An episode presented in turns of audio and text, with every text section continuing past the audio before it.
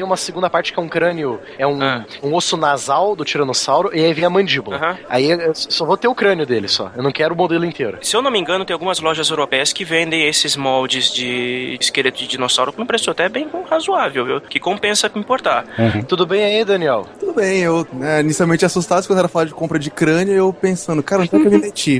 Será que eu sou um deles, né, Daniel? É magia negra. Você não é o objeto, Daniel. Vamos lá, turma, vamos. Olá, meus caros, silêncio todos. Eu sou o Daniel aqui, iniciando mais uma aulinha de história com vocês. Vamos falar sobre Pérsia. Mas antes de mais nada, por favor, chamada Caroline. Professor, ela não veio. Eu acho que ela se perdeu nas areias do tempo. Hum, nas areias do tempo.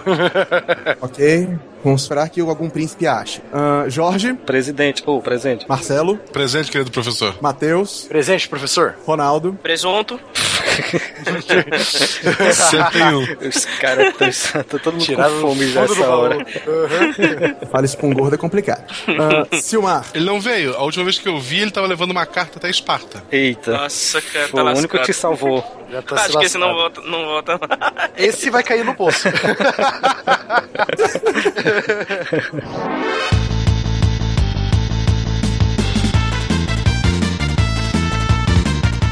Olá pessoal, aqui é o Jorge de João Pessoa e hoje nós vamos gravar sobre um céu escuro. Too sexy for my shirt. É, exatamente. Eu já levei pro lado sexual, eu não presto, eu já. É, alguém vai pescar essa referência. Diga as passas da Catarina que é Marcelo Guaxinim. E onde é que a gente vai jantar depois? In hell! In hell! Aceita cartão? Aqui é Matheus, o professor Barbado de Curitiba, Paraná. E sério, cara, sério que vocês fizeram a batalha de Salamina lá com cinco navios gregos só contra os, todos os persas? Não foi assim, cara. Tem que fazer direito daquela porra, velho. E que, que, história é essa do cavalo pular ali de um lado pro outro? Caraca, velho, o cavalo. matar Artemisa. que porra é essa, cara? Meu Deus. A grande arma secreta é um cavalo na porra do meio do oceano. Não, velho, não. não. Aqui é Daniel Araújo e minha arma favorita no Orms 2 era a chuva de tapetes persas. Ah. é, é. Muito bom, cara. Bom Orms, cara. Desenterrou. cara. É, é. Aqui é o Ronaldo de São Paulo e o que fazemos em vida ecoa pela eternidade. Ops, citação errada. muito bom, muito bom, Ronaldo. Puta merda. Essa era pro próximo. Vocês estão ouvindo o SciCast, o podcast sobre ciência mais divertido da internet brasileira. Science World Beach.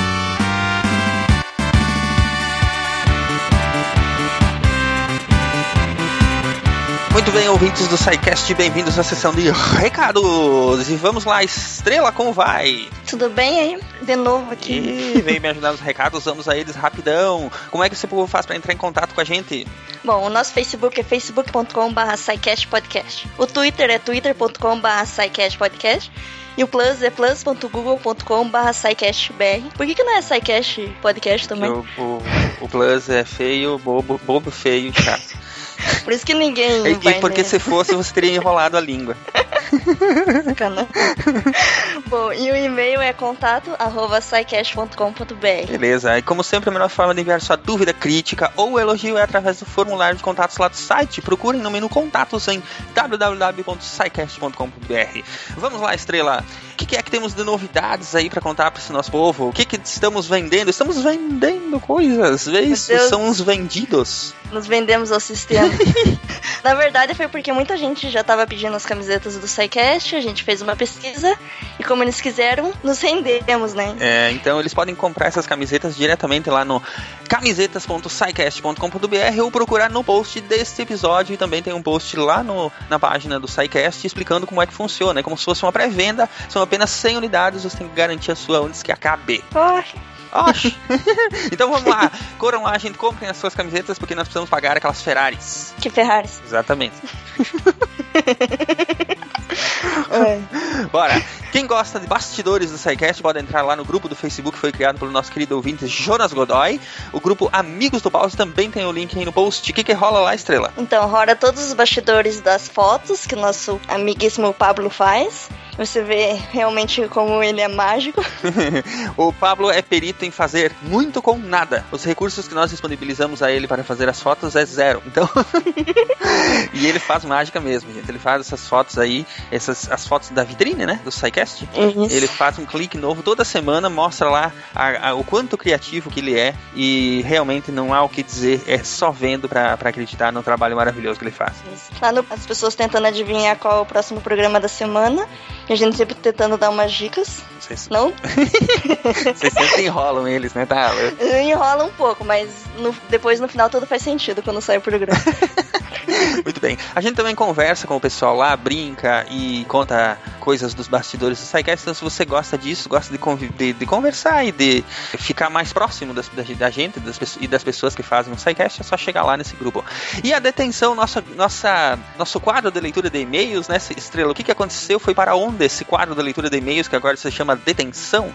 Foi ir pro final da aula. Isso Então aí. lá depois do SciCast, depois que bater o sinal, todo mundo for embora, menos os amigos do pause que sempre ficam. Eles vão es- escutar a detenção que voltou, né? Depois de duas semanas. Exatamente. Não tivemos detenção nas últimas duas semanas, mas agora ela voltou com força total. Até o final do ano devemos ter lá. Ela está lá no final do programa, se chama detenção, porque agora só ficam os meliantes que, que aprontaram na escola para ler os e-mails e escutar os e-mails e ver a gente falando bobagem. Muito bem, gente, é isso aí. Comprem as camisetas para ajudar a pagar os nossos veículos de luxo que nunca teremos. Entrem lá no. Entrem lá no grupo do Facebook para conversar conosco e com os outros integrantes do SciCast. E fiquem até o final para ouvir a detenção. É isso, Estrela? Mais alguma coisa? Aí, acho que é só. Então tá. Posso tomar café agora. Agora vamos molhar o bico porque o programa já está começando. Hoje o programa é sobre a Pérsia, sobre o Império Persa. Está muito bacana, muito divertido. Aliás, está de rachar o bico de, Muito bem, gente. Até depois da, da aula, então. Até na detenção, até na, na- na leitura de e-mails. Um abraço para vocês. Até depois. Tchau, Estrela. Tchau, estrela. Tchau. Se você aprendeu com o Marcelo, hein? Tchau, gente.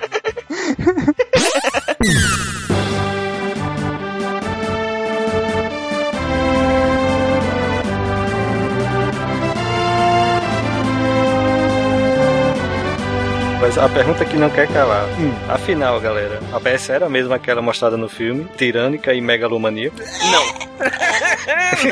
Mais ou menos. Mais ou menos. Mais ou menos, mais pra menos que pra mais, né? Cara, a gente já começa com problemas aí. A gente estuda história da Pérsia sem fontes persas, né? O que a gente tem de vindo da Pérsia é muito pouco, cara. Então ela sempre tá ali em segundo plano. A grande importância da Pérsia pra gente ao longo da história é ser inimiga da Grécia. O Ocidente. Exato. Uhum. A Pérsia tá pra Grécia, né? O que Cartago tá pra Roma. Exato. Sim. Né? Ou seja, é o sub-boss, sacou? A pessoa que você vai chegar lá, descer a porrada e seguir pra algo mais. Passa mais... pra próxima, né? Exato. Eu também vejo assim, cara, principalmente porque toda nossa fonte de estudo, desde os tempos primórdios da, da civilização ocidental, sempre foi baseada na cultura greco-romana. Isso foi aumentado com a Renascença italiana na Idade Média, né? Uhum. Porque na Renascença italiana que eles começaram a recuperar muitas das escrituras gregas e romanas que haviam sido perdidas, né? E óbvio que nessas escrituras a Pérsia sempre vai ser a mal da história. Uhum. Porque Ela tá atacando a Grécia, ela tá atacando o berço da civilização ocidental. É a história pelo lado do vencedor, né? Claro. A história pelo lado vencedor, exatamente. Pelo lado do historiador, na realidade, né? Porque os gregos tinham historiadores. Do lado da história do É. pai da mentira, né? O Homero. É, Homero, exato. É, mas também gente esbarra naquele.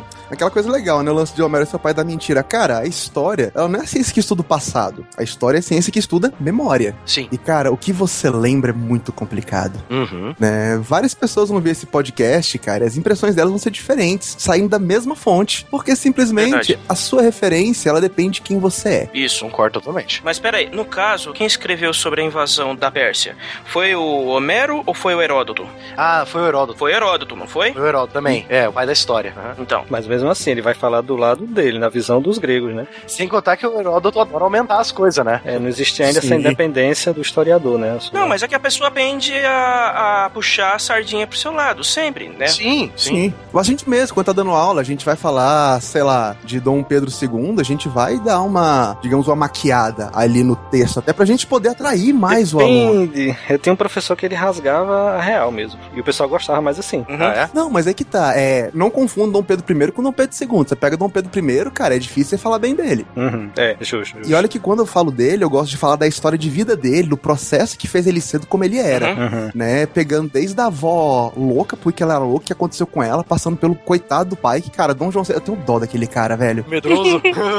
Não, ele não era tão medroso, ele era esperto, né, cara? Ele usou o cérebro, é diferente. a gente percebe que essa coisa da história vista pelo vencedor, ela continua desde o tempo da Grécia, né? Com Pérsia e, e a Grécia, e vem pra cá também, né? Como essa maquiada aí que a gente. Muitos acham que o Dom João ele foi medroso e tal, mas realmente ele foi louco desperto pra enganar o Napoleão, né? Uhum. E mesma coisa, você pode perceber que acontece na Pérsia. A Pérsia, por ela ser megalomaníaca, eu penso assim: todo o império é megalomaníaco. Sim. Todo o império quer expandir, isso é óbvio. Tipo, o império brasileiro, ele era megalomaníaco de um certo ponto de vista, porque ele adquiriu terras também, né? Aham. A Pérsia fez a mesma coisa, entendeu? E tem umas características dentro da organização administrativa do Império Persa que a tornam ela menos megalomaníaca do que ela é mostrada nos filmes do 300, né?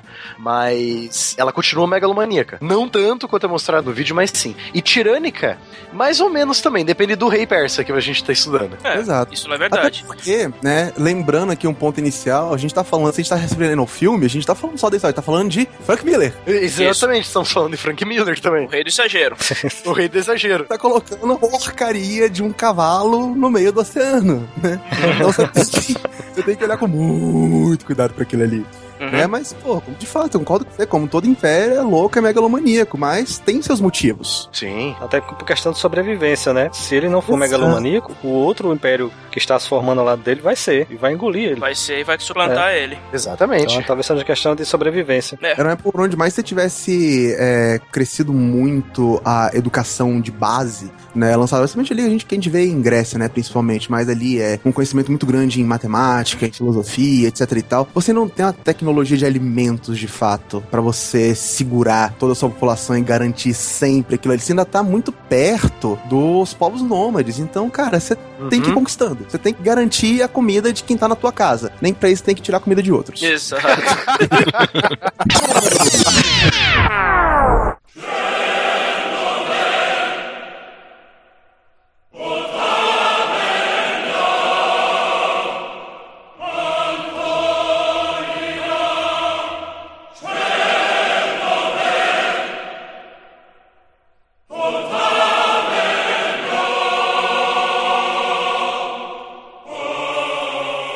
O manto púrpura adeja o caminho.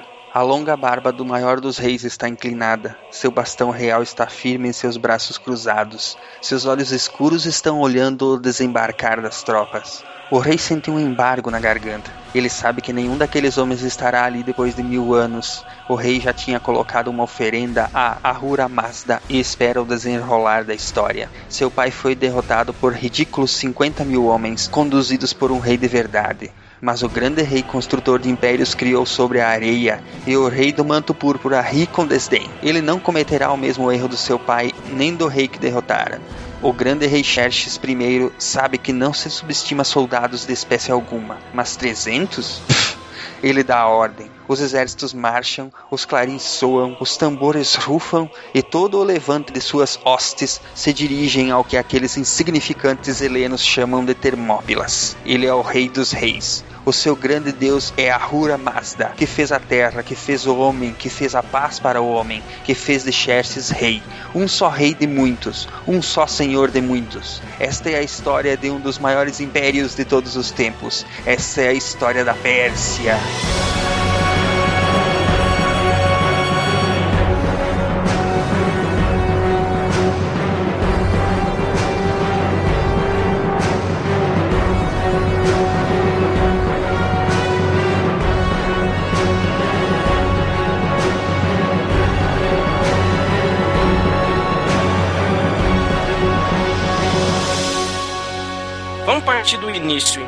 As origens do Império Aquemênida, que como era conhecido o Planalto Iraniano e a região antes dos Aquemênidas, que eram as tribos, as cidades e as rotas comerciais. No início, a nação persa ela era constituída de diversas tribos, que eram formadas, geralmente eram os Passárgadas, os Maráfios, os Máspios, só que essas tribos elas dependiam muito umas das outras.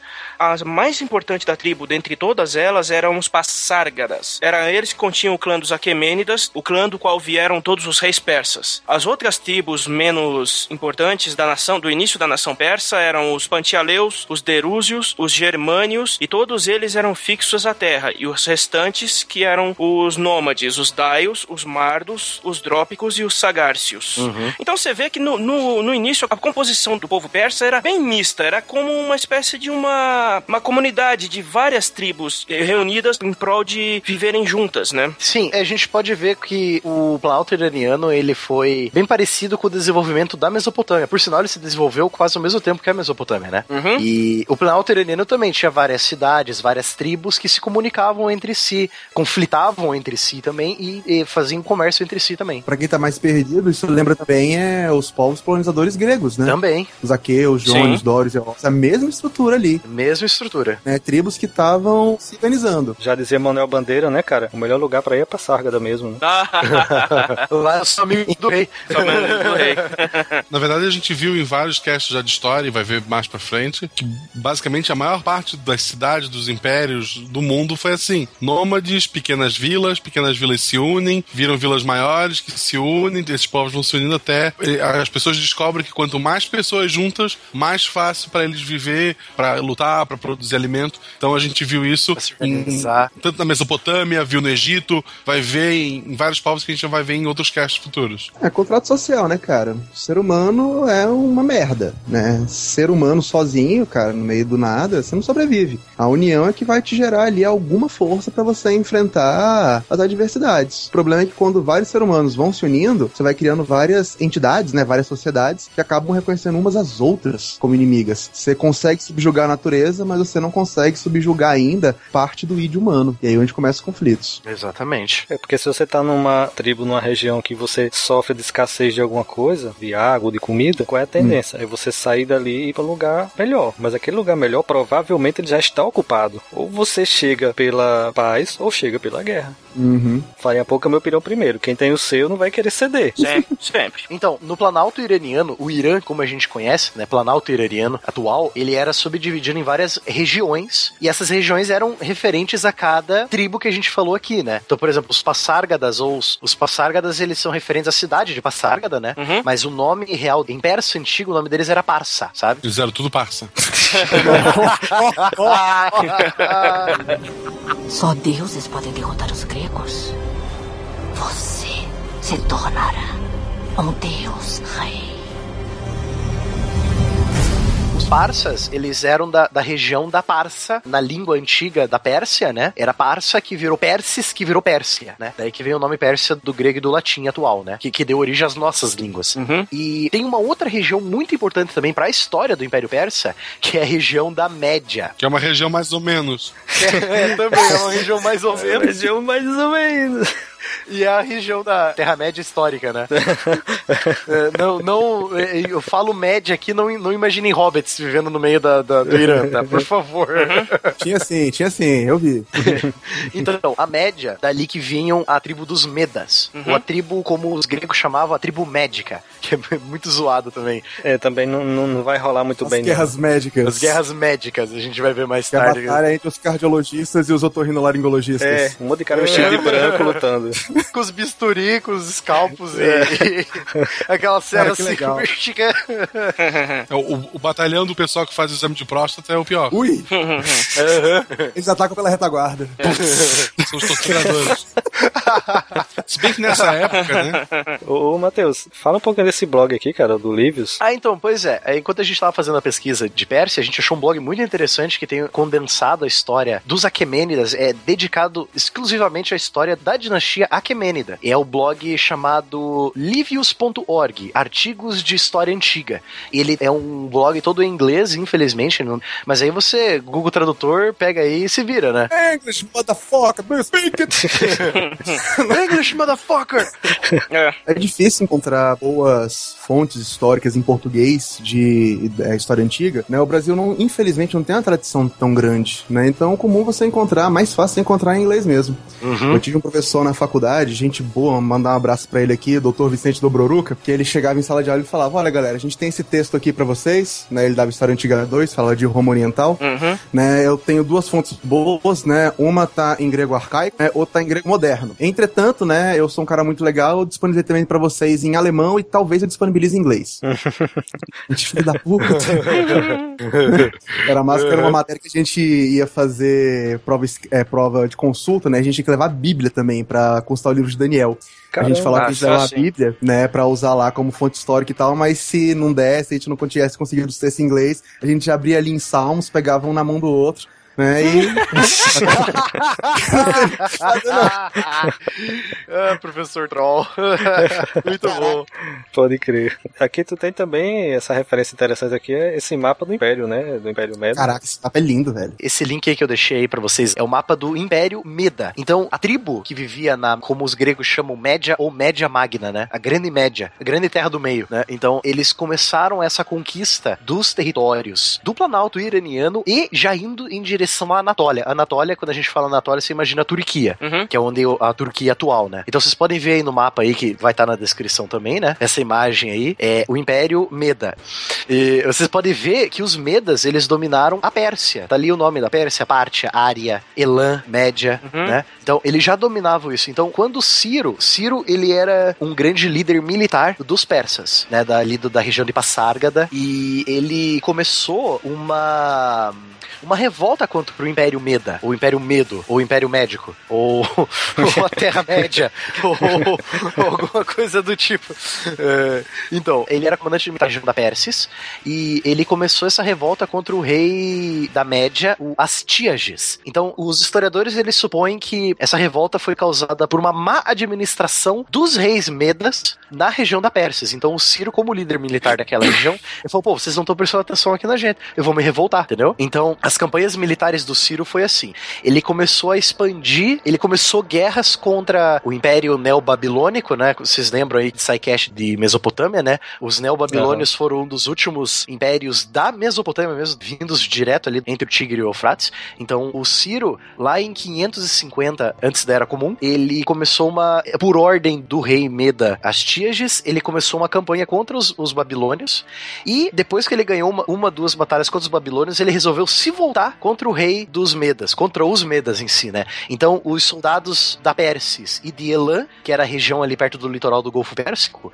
eles se uniram sobre o estandarte de Ciro e começaram a lutar contra os Medas. Então, o Ciro, além de dominar o território da Nova Babilônia, ele dominou o território dos Medas. Então, você pode ver que o, o Império, ele já começa aí como a, o começo da dinastia Aquemênida, né? O Ciro é o grande é, líder da dinastia Aquemênida. Ele começa com essa coisa de já formar o Império Persa que a gente conhece nos mapas ali do Geacron, etc., e nos livros de história, né? Uhum. Que é o, o Império que vai entrar em contato com os gregos. Em contato, você fala assim, um contato mais firme, né? Assim, mais. Um contato mais, é... É. Como que o Leônidas disse no filme do Frank Miller? Trocando cultura. É. Change culture. Ah, você não percebeu, gente? Trocou cultura o dia inteiro. É.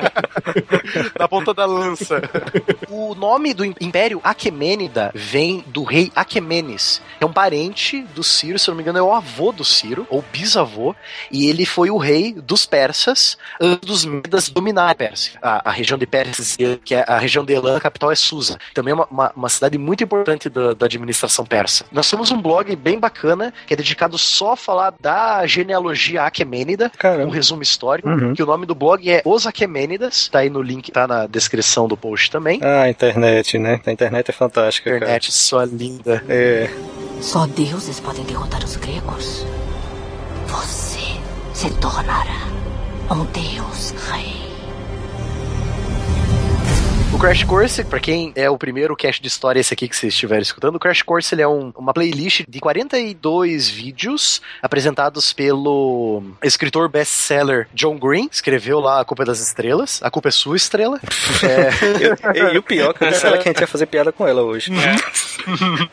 Então, é, aí ele tem o episódio 5, que é sobre os gregos e os persas. Então ele condensou todo o conhecimento sobre gregos e persas em um programa só, porque eu até entendi o sentido dele que os, os dois impérios, querendo ou não, eles acabam se juntando em um ponto, tanto que a base do império do Alexandre o Grande vai ser o Império Persa. O Alexandre o Grande ele não vai acrescentar novas terras ao Império Persa que ele tá enfrentando, ele só vai tomar o poder, né? Mas isso a gente conversa mais tarde. Mas tem esse vídeo aí, tá aí na, na descrição do, do cache, episódio número 5, Gregos e Persas. E, ah, sim, um outro adendo, só um rápido adendo, eles estão começando a ser legendados em português. Eu não sei se é o próprio John Green que tá fazendo isso, ou se é algum fã que tá ajudando ele, alguma coisa do tipo, mas os primeiros vídeos já dos 42, eu acho que até o eh, 8 ou 9, tá com legenda em português já também. E a legenda tá boa. Muito bom. legal.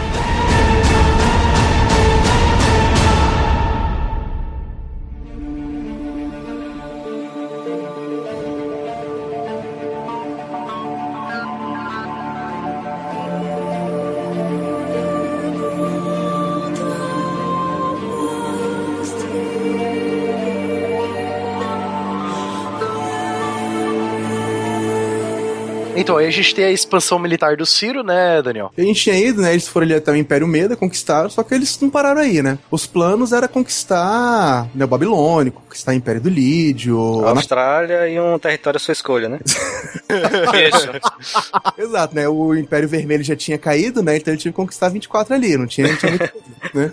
E, pô, Uhum. uhum. ele ia até o Mediterrâneo, né? Até porque boa parte da galera que tá aqui nesse momento é o que tem pra conquistar, então vamos nessa. Né? Depois que você conquista ali a Magna Média, né, e absorve o Império Meda, Ciro ele vai fundar o que a gente conhece hoje como o Império Persa da dinastia Aquemênida mesmo, né? Já que o Ciro ele vem lá do Aquemênides.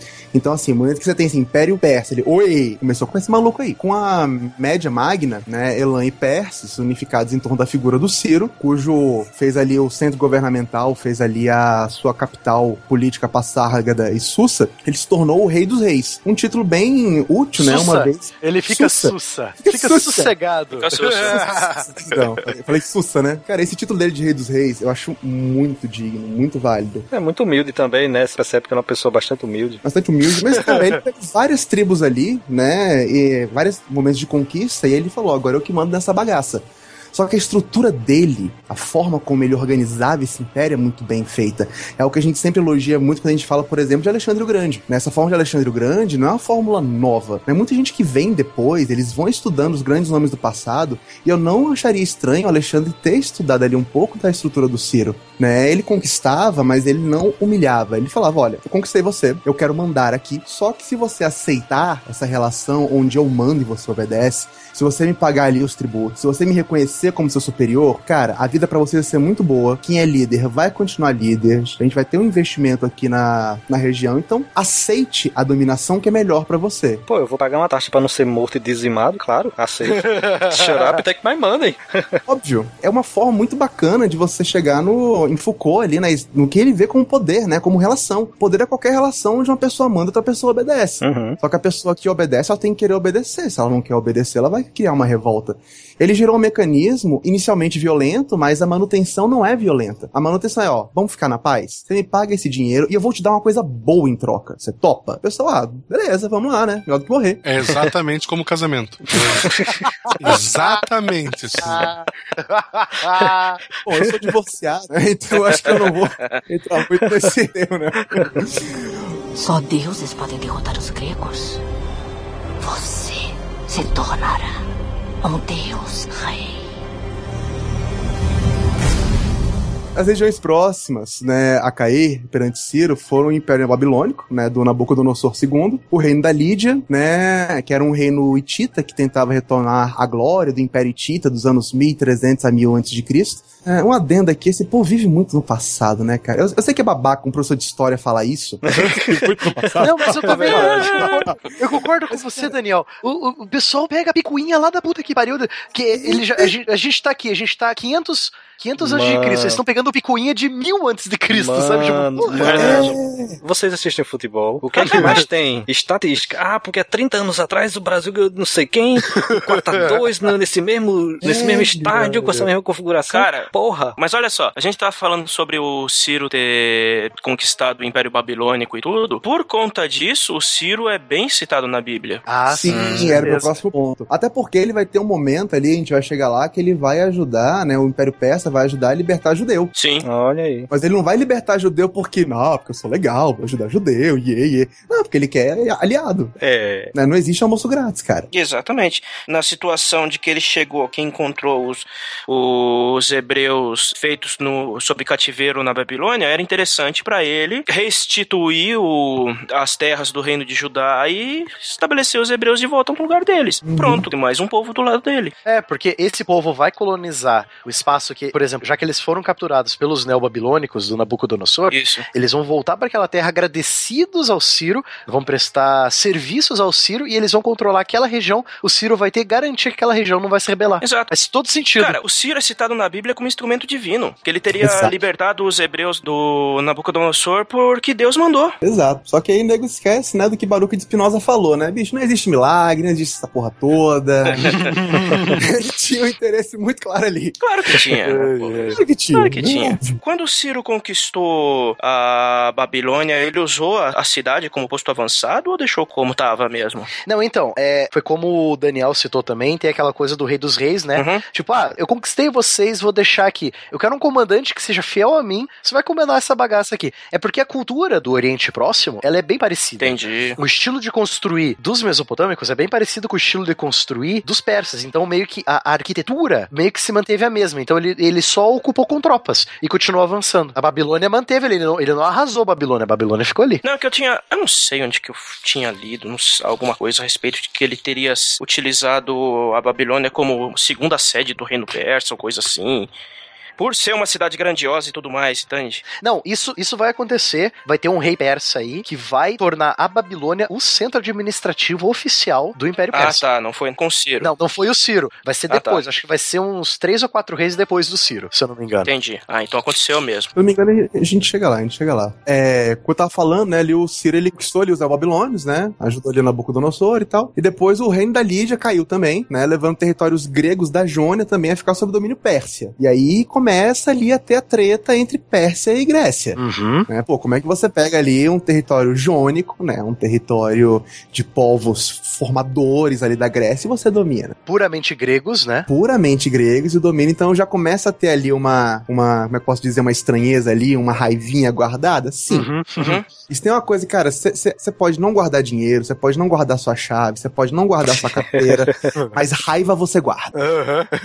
E por muito tempo. Oh, E por rapaz, muito tempo. Por muito tempo. Ah, no sidecast de Mesopotâmia, né, vocês já tinham falado ali como os rios Tigre e Eufrates, né, eram ricos, né, como o pessoal já vivia do comércio, uma região bem, bem estruturada em rotas comerciais, né, para agricultura também.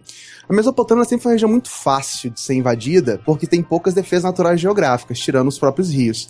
E aí você tem ali um lugar perfeito para você invadir, porque é um lugar bom, rico, mas é um lugar fácil de invadir. Uhum. É o pote de ouro. É, o ponto de ouro. Aproveitando-se da fraqueza que os babilônios já enfrentavam, né? Depois das guerras contra o, o Egito, o Império desgastado, conflitos internos, Ciro ele marcha sobre a Mesopotâmia, né? Já ameaçando as bordas do Império Egípcio, que também estava ali num período de, de decadência, né? E já mostrando a, a, a pau dele ali. A gente tem um cast sobre o Egito Antigo. O Egito, ao mesmo tempo que ele estava lutando contra os babilônicos, ele estava sobre conflitos internos. Essa época é bem confusa. E tanto que o Ciro, ele aproveita realmente dessa fraqueza interna desses impérios. O Império Egípcio que não era mais, não era um faraó puramente egípcio que estava comandando, era um rei da, acho que é Núbia, né? É, então, são os reis núbios que tomaram o Egito lá, a gente falou isso no cast do Egito Antigo, né? E eles ficaram como faraós. Então, o próprio povo egípcio, capturado pelos núbios, declarou o rei núbio faraó, líder do Egito. Exato. Então, esse rei núbio também estava enfrentando conflitos internos, assim como Nabucodonosor. E o Ciro aproveitou, é, vai, vai todo mundo. Passou o rodo, cara. Ciro passou o rodo. Foi lindo de ver, sabe? Só deuses podem derrotar os gregos. Você se tornará um deus rei.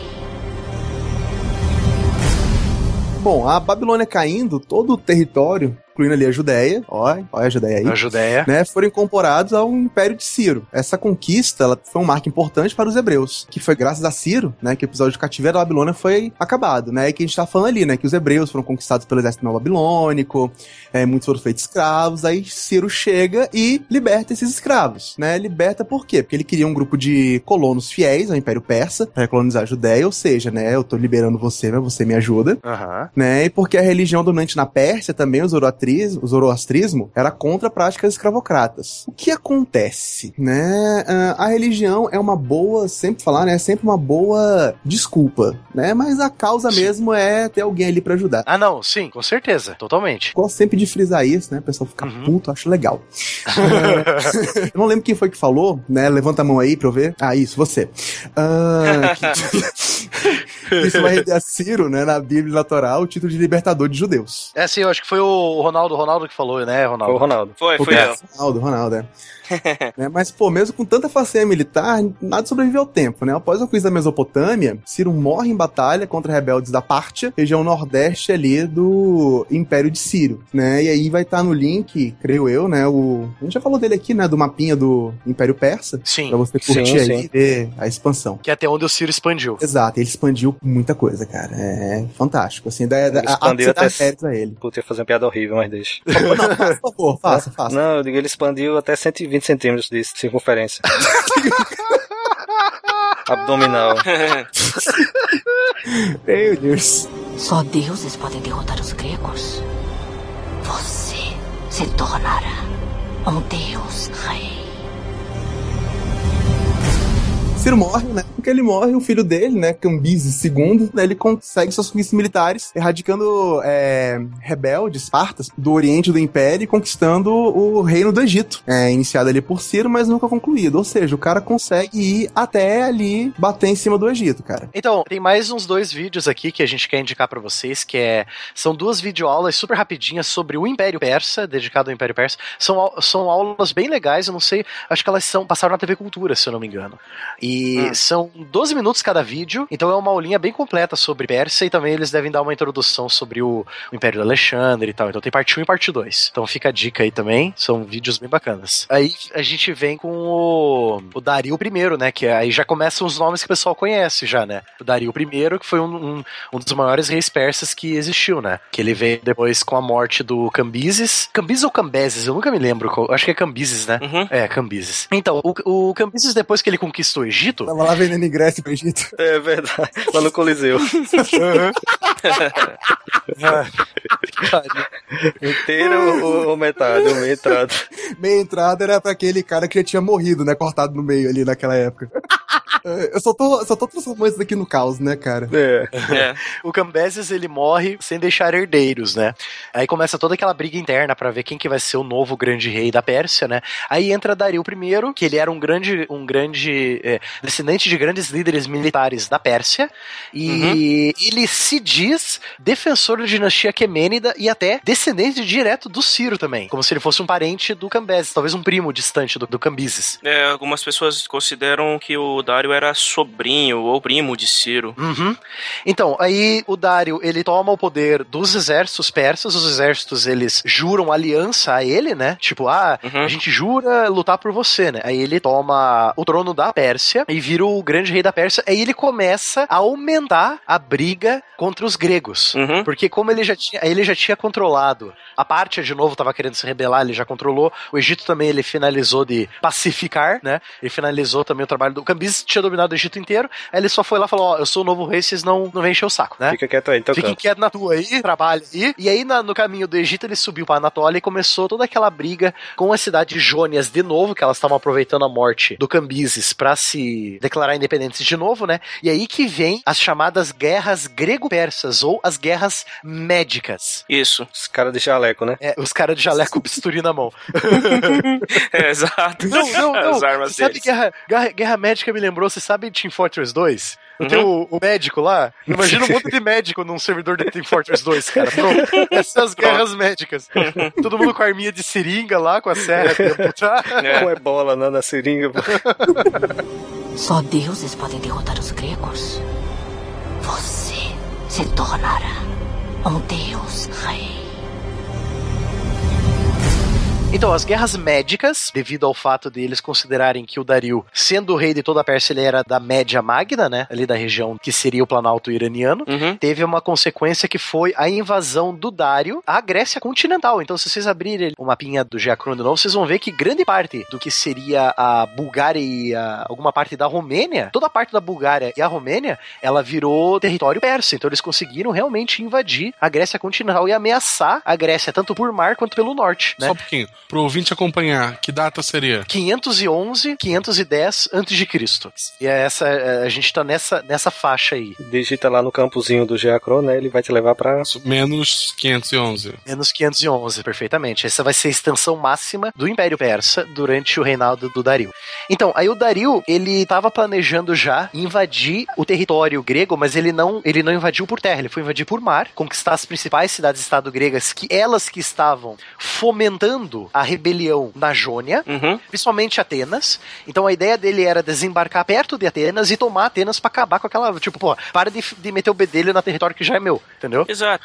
Atenas estava fornecendo os meios e armas e suprimentos para que a rebelião continuasse. E O que o Dário queria era cortar a fonte do fornecimento, né? A rota de fornecimento. Ele foi esperto, né? Ele foi direto à fonte. Tô só destacando o tamanho que o Império Persa conquistou com o Dario I, que foi a maior extensão. Olha os países que fizeram parte do Império Persa. Atualmente, se você fosse pegar o mapa mundi né, e desenhar o Império Persa, ficaria assim. Era o Irã, o Iraque, a Armênia, o Azerbaijão, o Paquistão, o Afeganistão, o Tadjiquistão, o Turcomenistão, o Kirguistão, a Geórgia, a Macedônia, o Uzbequistão, a Turquia, a Bulgária, o Chipre, o Kuwait, o Egito, a Síria, a Jordânia, Israel, o Líbano e grandes partes de territórios da Grécia, da Líbia e do norte da Arábia. Então você pode ver que Era grande pra cacete. era grande pra caramba, cara. Tanto que até o John Green, o John Green afirma que o Império Persa, ele foi a base de todos os impérios depois dele. Até o Império Romano se baseou no jeito que os persas expandiram, sabe? Uhum. Uhum. Então, o Império Persa, ele sempre, querendo ou não, querendo, sendo o mal, entre aspas, estou usando aspas aqui, sendo o mal da história, ele sempre influenciou os impérios ocidentais e orientais também, que ele entrou em contato, pra expandir desse jeito, sabe? Uhum. Então, aí com o Dário desembarcando na Grécia continental pra acabar com a festa da, de Atenas e. Qual era o nome da outra cidade? Era Atenas e Erétria,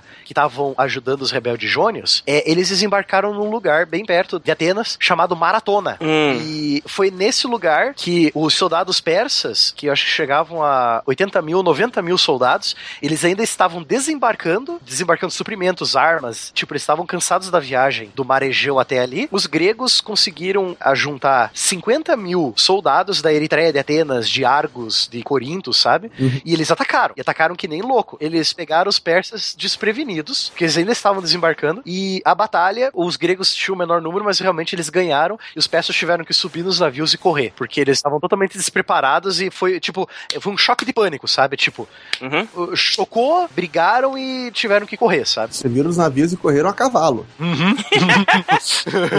Então, nós temos um mapinha aí das guerras persas, se vocês quiserem abrir aí. Vocês vão ver todos os tracinhos aí, é por onde ocorreu a Batalha de Maratona ali, ó, bem perto de Atenas. O que, é que tem a ver essa batalha com a, a maratona olímpica, hein, Matheus? Se é que tem alguma coisa a ver. Tem tudo a ver. Então, no caso, foi uma ordem que um soldado recebeu pra sair correndo de. Qual que era o destino? Era de maratona. Então, ele estava em maratona, a ordem dele era sair de maratona, correr pra Atenas, Uhum. correr, a pé, sem cavalo. É, 42,195 quilômetros, que é a distância da maratona moderna. Uhum. Então, ele teve que correr a Atenas, pedir reforços. Isso. Aí Atenas falou não. Aí ele voltou. Ah, eles falaram não. Ah, pode falar que a gente, pode falar que a gente ganhou. Aí ele correu de novo, ele, a gente ganhou. Ele caiu morto. Por, por causa do cansaço. Caramba. Dá um total de 200 quilômetros, né? Ele correu em um dia. Uhum. Corrido. Porque ele foi e voltou umas cinco vezes, não foi? Quatro vezes, é. Dá, dá quase vezes. 200 quilômetros. 160. Em um dia. Em um É. dia. É, mas é a 160 lenda, né, cara? Essa, essa é a lenda que as pessoas É, é, é contam. coisa, é coisa do. Pode ter certeza que é coisa do Heródoto, É cara. co- coisa do Heródoto, com certeza é coisa do Heródoto. Ele ter corrido a pé.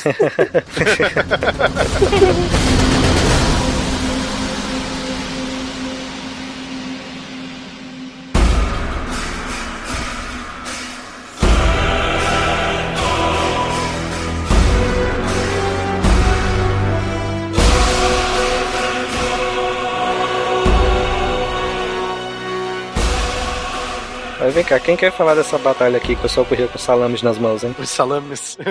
então, essa, essa batalha, a Batalha de Salamina, ela faz parte da segunda parte das Guerras Médicas, né? Então, com a derrota de Maratona, Dario recuou. Se eu não me engano, o filme do Frank Miller acertou que ele foi ferido. Ele foi ferido na Batalha de Maratona, e você sabe que ferimento na era antiga, onde você não tem anti, Antibiótico. antibiótico, É morte certa. pode ter certeza que vai ter um- uma cultura de umas 100 bactérias vai estar ali no teu, na tua ferida, sabe? Uhum. Então, aí o Xerxes, ele promete que vai vingar o pai e vai conquistar a Grécia pra ele, pra vingar, né, essa morte do pai feita por um, ferimento grego, né? Isso. E a Batalha de Salamina, juntamente com a Batalha das Termópilas e a Batalha de Plateia, foram as três principais batalhas dessa guerra, da, da segunda parte da guerra. Aham. E spoiler, Xerxes não consegue cumprir a promessa do pai. É. Não, sério?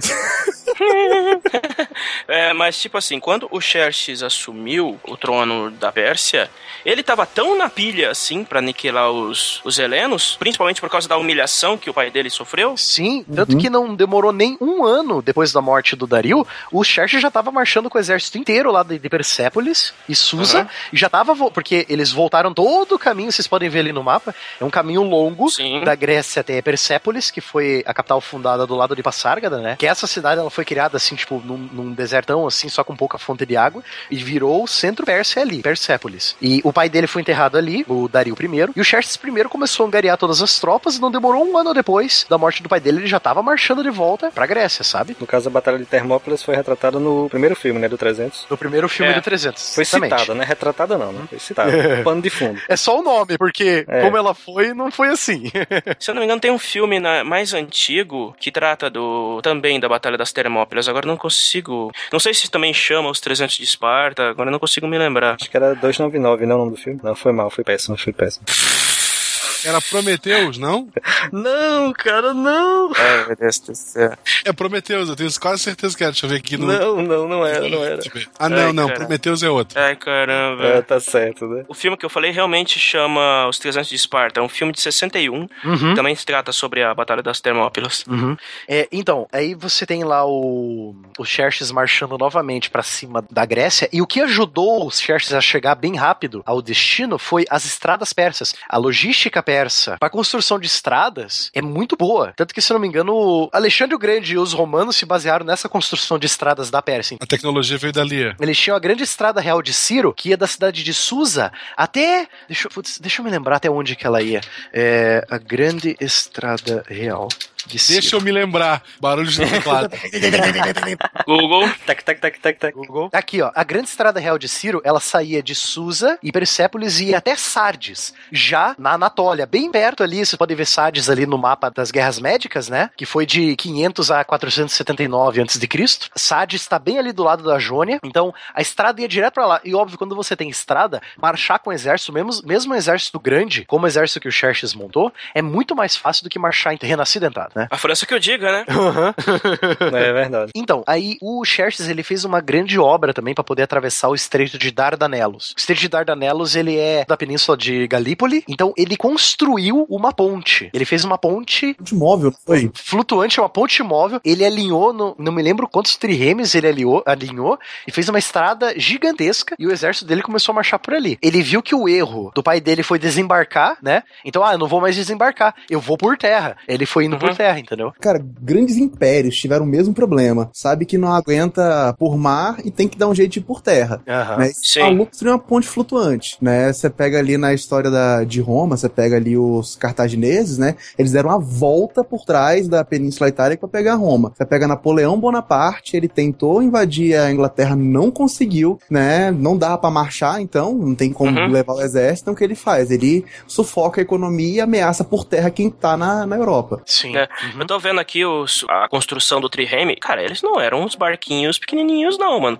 Fazer uma ponte com esses barcões, velho. Isso eu admito que o filme do Frank Miller fez certo. No filme 2, Ascensão do Império, a ponte é mostrada, e realmente a ponte era daquele jeito. E os triremes do filme, apesar que os triremes dos gregos estavam meio bem baqueados, porque, porra, eu nunca vi uma trireme reta, tipo o, o convés reto, sem proteção nenhuma, eu nunca vi isso, né, sem parapeito. A trireme grega tava errada. A trireme do mundo antigo seria mais a trireme que os persas têm no filme, sabe? Entendi. Gregos e persas teriam os mesmos triremes, são os mesmos tipos de barcos que eles construíam, né? Era um padrão, meio que um padrão. Só deuses podem derrotar os gregos. Você se tornará um deus rei. Termópilas. Então, justamente pelo Xerxes estar marchando por terra, os gregos começaram, pô, o que a gente vai fazer? Ele tá com um exército de 200 mil soldados. Ele tá marchando por terra, tá vindo pra cá. Onde é que a gente vai parar esse, esse, esse cara? Aí o Leônidas I de Esparta, ele teve a ideia de barrar ele nas Termópilas. Que as Termópilas, elas são grandes desfiladeiros, com entradas bem pequenas, tanto que tem uma parte das Termópilas que você não consegue passar duas pessoas ombro a ombro. Não passa nenhuma carroça nessa parte que eu te falei, né? Então, a, as Termópilas seriam um lugar perfeito para poder parar o Xerxes ou dar tempo dos outros estados gregos é, resolverem uma, uma defesa melhor, né? Porque ele ia ter que dar uma volta do cacete para poder desviar das Termópilas, né? Ou seja, ou vai pelas Termópilas ou desvia, tipo, demora uma semana para desviar, entendeu? Aí nessa semana os gregos já podiam estar organizados, né? Isso, exatamente. Mas, tipo assim, o exército do Xerxes oficialmente era de quantos? Então, é, Quer dizer, como que hoje calcula-se. você quer o cálculo de hoje, você não quer o cálculo do Heródoto, né? Não, não é os 5 milhões do Heródoto, não. Ah, 200 mil é um bom número, não? 200 mil é um número razoável. Atualmente, os historiadores eles concordam que Xerxes conseguiu levantar um exército em todos os estados persas que ele era suzerano, né? É, ele conseguiu levantar um exército de 200 mil de cavalaria, de arqueiros, de infantaria, né? Lógico que tinha infantaria de elite dele, que eram os imortais, que eles eram. Os imortais existiam, não, é, não era que nem no, no filme, eles não usavam espadas quase tipo katanas, né? Eles, Uhum. eles eram lanceiros mesmo, era, era, era bem parecido com os hoplitas gregos. E eles eram chamados de imortais porque o treinamento deles era assim: você faz uma linha compacta, bem parecido com uma falange grega, que era o jeito comum de lutar na época, né?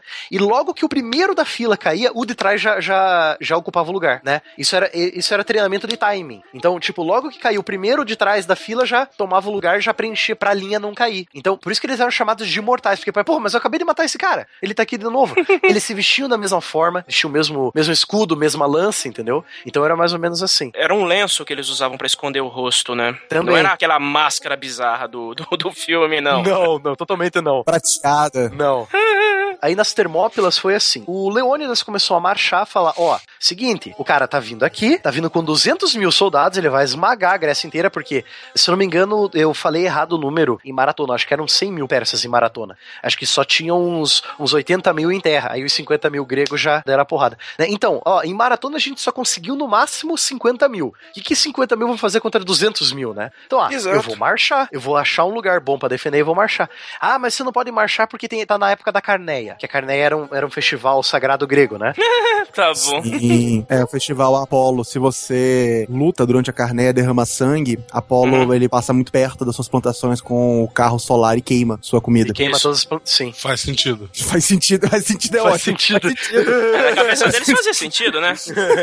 Aí o Leônidas foi consultar o oráculo de Delfos, toda aquela coisa lá. Aquela doida cheirando, cheirando lá. aqueles Realmente, gases. O que aqueles que era gases. que era? Realmente o oráculo ele era uma mulher. Aham. E eu não duvido que eles tomavam um chazinho de santo daime, eu não duvido disso. Não, não era nem isso. Era a fonte embaixo do, do, do oráculo. Os gases, né? Sim, sim. Vinha do petróleo, eu acho, aqueles gases. Não, eu tô muito louco. Ou eu cheirei gases aqui também. O Flato lei aqui, cara. Tenso. Eu lembro que era uma fonte de. Não, não era metano? Não, acho que não era metano. Aqui foi metano. a barra de proteína não foi maneiro, não. Só deuses podem derrotar os gregos. Você se tornará um deus rei. Então, é, aí o oráculo de Delfos falou pro Leônidas, é, realmente, Leônidas, você não, não pode marchar, né? Não dá, não dá, não dá. Ele, ah, não, tudo bem, eu vou marchar só com a minha guarda pessoal de 300. É, eu vou andar só com a minha tropinha de 300 aqui. Gente, vamos bater uma perna ali perto das Termópilas, tá?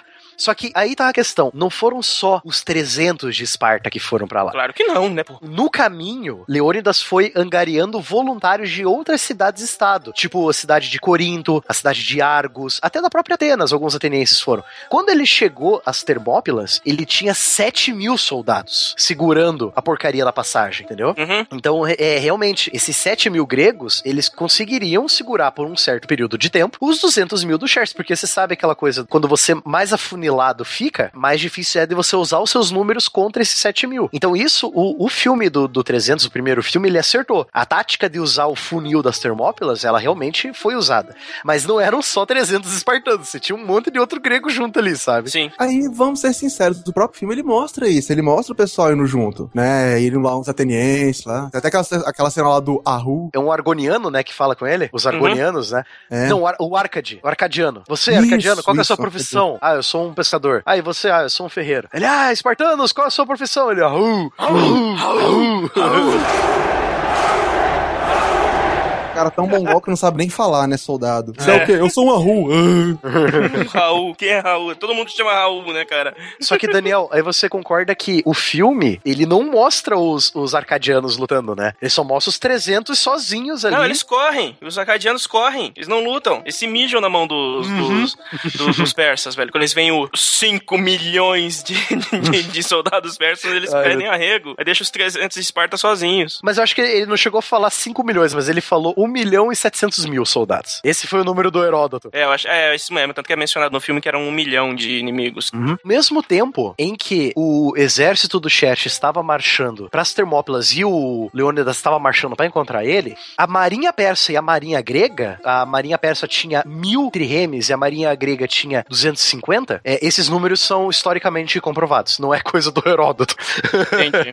E a, a esquadra grega ficou na Baía de Artemísio. E ela ia ficar lá para poder segurar a frota persa, ao mesmo tempo em que o Leônidas segurava as Termópilas para dar tempo da filha da puta da Carneia acabar e os gregos resolverem levantar a bunda e guerrear contra os persas, entendeu? Então esse era o plano. Eles sabiam que muita gente ia morrer só para ganhar tempo. É, então, aí nessa batalha de Artemísio, ela é mostrada, é a primeira batalha é, naval lá do, do segundo filme do 300, né? Uhum. que ele mostra até que ao mesmo tempo em que os barcos atenienses recuam, aparece o Xerxes cortando a cabeça do Leônidas, né? Isso. É, aí, aí, beleza, aí as Termópilas caíram, Artemísio caiu, beleza, fudeu tudo. A Grécia vai cair, né? Nossa, segura, segura. É, segura que, que vai cair, cara. Só deuses podem derrotar os gregos. Você se tornará um deus rei. Então, é, aí as triremes gregas, elas conseguiram segurar um pouco as triremes persas, mas, porra, aí já faz a diferença, né? Tipo, mil triremes contra 250 não dá, né? Claro que não. Então eles recuaram pelo estreito de Erétria e se instalaram na baía de Salamina, que é bem próxima a Atenas. Beleza, aí o Xerxes passa pelas Termópilas, marcha reto para Atenas e no meio do caminho, óbvio, as cidades-estados gregas começam a se render e jurar lealdade a ele, né? Então, por exemplo, uma dessas cidades foi a cidade de Tebas, logo ao norte de Atenas ali, vocês podem ver no mapa, quem, quem puder ver. Aham. Então, Tebas tá bem ao norte de Atenas ali. Isso. E Tebas vai ser bem importante pro final dessa guerra, dessas guerras Poderosíssimo também, né? também, sim. Tebas, Tebas, Atenas, Corinto e Esparta eram as principais cidades com hoplitas treinados pra guerra, né? E lógico que Esparta tem toda aquela coisa do treinamento militar. Esparta realmente era uma cidade totalmente militar. Ela tinha uma tradição a honrar o deus Ares, né, que é o deus da guerra.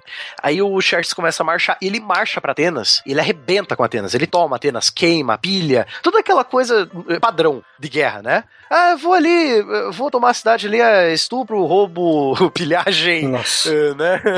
Aquele padrão de Pacote sempre, básico. né? O pacote básico. E isso Temístocles, que é o, o líder militar naval ateniense, que Atenas sempre foi voltada mais para pro naval, né?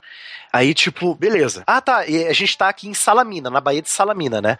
E, e tá, o que a gente vai fazer agora? Ah, não, vamos esperar a frota persa aqui. Porque os persas precisavam, mesmo indo por terra, eles precisavam de suprimentos vindo do mar, né? E como Atenas era o principal porto ali da Grécia, o Xerxes resolveu esperar a frota chegar ali pra dar comida e água e etc, né? Isso. que o exército precisava. O Temístocles ficou exatamente ali para segurar a frota persa. E a Baía de Salamina fez o mesmo efeito de funil que a Termópilas, né? as Termópilas fizeram. Então foram Uhum. lá as mil triremes tal, se chocaram. Aí vieram mais triremes das outras cidades-estado, tipo a Corinto, que ela teve que dar a volta inteira lá. Que Tem o, alguma corrente de ferro também nesse, nessa baía aí, não? Não, não tinha nenhuma corrente de ferro Ah, né?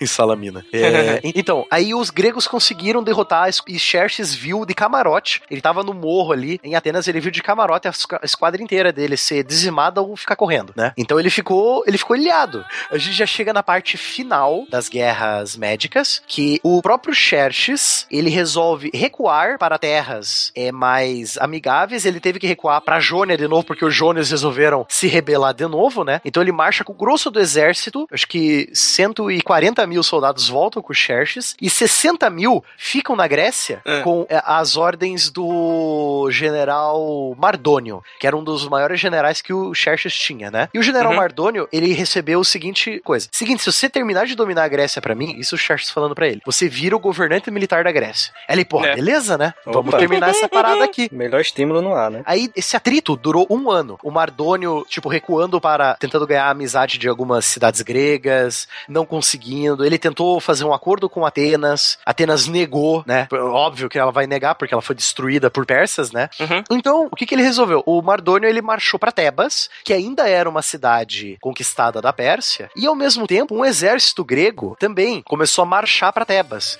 E um exército de aproximadamente 40 mil gregos. Esse exército foi liderado por um espartano, que era o príncipe de Esparta. O nome dele era Pausanias, que era ele era sobrinho do Leônidas. Então, o Pausanias ele marchou com esse exército de 12 mil espartanos. E ele foi angariando os outros exércitos das outras cidades-estado gregas, né? Que agora eles podiam marchar porque a Carné acabou, né? Sim. Eles ficaram próximos a Tebas, numa planície chamada Plateia, ou Plataia, em grego, né? Hum. Aí, ah, tava o exército do Mardônio, com 60 mil persas, de um lado de um riacho, e os 40 mil do- dos gregos do outro lado do riacho. O Mardônio, ele utilizou de arqueiros a cavalo Hum. pra atacar os suprimentos gregos, atrás das linhas gregas, e realmente, Pausanias, ele tava ficando sem a retaguarda dele. Os cavaleiros persas estavam fazendo um bom trabalho. Então ele teve que recuar pra proteger melhor as linhas de abastecimento. Nesse recuo, os persas viram que os gregos estavam. pa- Pareciam, por os persas, parecia que os gregos estavam numa recuada total. Então foi aquele frenesi danado dos persas correndo. Vamos pegar esses gregos enquanto eles estão correndo. Aí veio aquele choque desordenado de 60 mil persas contra 40 mil gregos. Melhor pra guerra de atrito, assim, né? De choque, por causa das hoplitas e tal. E os persas chegaram a romper o meio da linha grega, mas a esquerda grega, ela tava com, os, os 12 mil espartanos ali, então eles conseguiram aguentar a porrada. Aí os atenienses do outro lado da linha conseguiram flanquear, né? E aí os persas foram dizimados. Aí o Heródoto diz que realmente esse número do Heródoto tá meio correto, porque os historiadores não mudaram ele ainda, sabe, o Ronaldo? Entendi. É, os historiadores falam que só 3 mil persas conseguiram fugir, dos 60 mil, conseguiram escapar da carnificina. E aí acaba as guerras médicas. Aí sim. Então, com essa vitória esmagadora, aí o Xerxes desistiu, não quis mais saber. Depois dessa, né? Depois dessa, não brinco mais, né? O pai dele apanhou uma vez, foi humilhado. Ele apanhou duas vezes, saiu de com o rabo entre as pernas. Pra quê, né? Chega, né? Então, aí tem essa revista aqui bem bacana, que eu, eu gosto muito, que é a coleção Grandes Guerras da Aventuras na História, o volume 16 de março de 2007. Guerra de Colossos, Gregos e Persas, o primeiro choque entre Ocidente e Oriente, há 2.500 anos, a Aliança Grega derrota o poderoso Império Persa e muda a história. Cara, isso é só o título da, da revista, é? É, esse é só o, é o título e o subtítulo. É. Duas capas para o título e o subtítulo, A né? capa é aquela que abre, sabe? Tipo pôster. Fala ali da formação dos X-Men, né? Com, com Colossus ali, tem. né,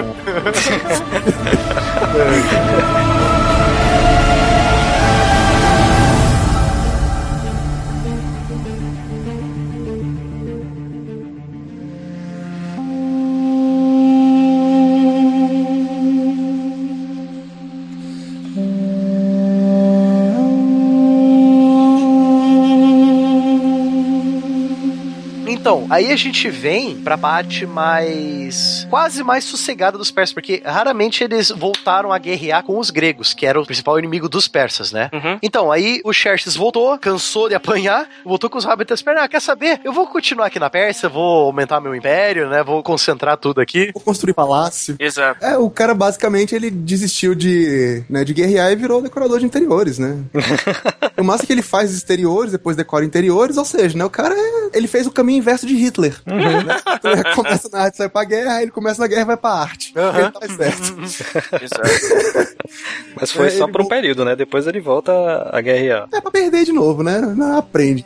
Enfim, né? Ele foi construir palácio, né? Era, era a nova onda dele, né? É, principalmente na capital da Pérsia, Persépolis, né? Ele construiu vários, né? Ele foi assassinado por um conselheiro, né? E um criado eunuco, né? Convenceram Arastaxerxes I de que fora Dário, seu irmão, também filho de Xerxes, que havia matado o pai. Aí o que acontece? O próprio Arastaxerxes matou o irmão no palácio de Persépolis e subiu ao trono. Cara, isso, isso é muito novela da, da SBT. Pode crer, viu? É, muito. É, Arastaxerxes, né, ele vive ali entre 465 e 424 a.C. e ele muda a capital administrativa pra Babilônia. Aí, ah, onde você tinha falado ali, ó, que ah, mudou pra Babilônia a capital? Realmente, realmente, mas foi já depois do Xerxes, foi com a Artaxerxes. Entendi. Né, ele muda a capital da Babilônia, é, recebe um emissário grego com termos de paz que diziam que se ele libertasse as cidades do litoral da Anatólia, a paz seria vindoura. Artaxerxes, ele tava ali com o coração aberto, aceitou a proposta, né? E a paz ali entre gregos e persas começa. Durante o governo desse cara, teve muita mudança cultural, né? O advento do aramaico como língua oficial substituiu o elamita, a adoção de um calendário solar, é algo gigantesco para qualquer civilização, a declaração do, Zoroa é, do zoroastrismo como religião de fato oficial do império. Pô, aqui eu acho que a gente poderia emendar um pouco da religião, que, cara, é uma religião curiosa pra época. O fato dela ser uma religião monoteísta, no meio de onde você ainda tava acreditando muito em deuses politeístas, onde você não tem essa concepção tão marcada do Deus onipresente, onipotente, onisciente, né? O zoroastrismo ele vai lançar muita base aqui pro cristianismo, por exemplo. Sim. Tu tinha um deus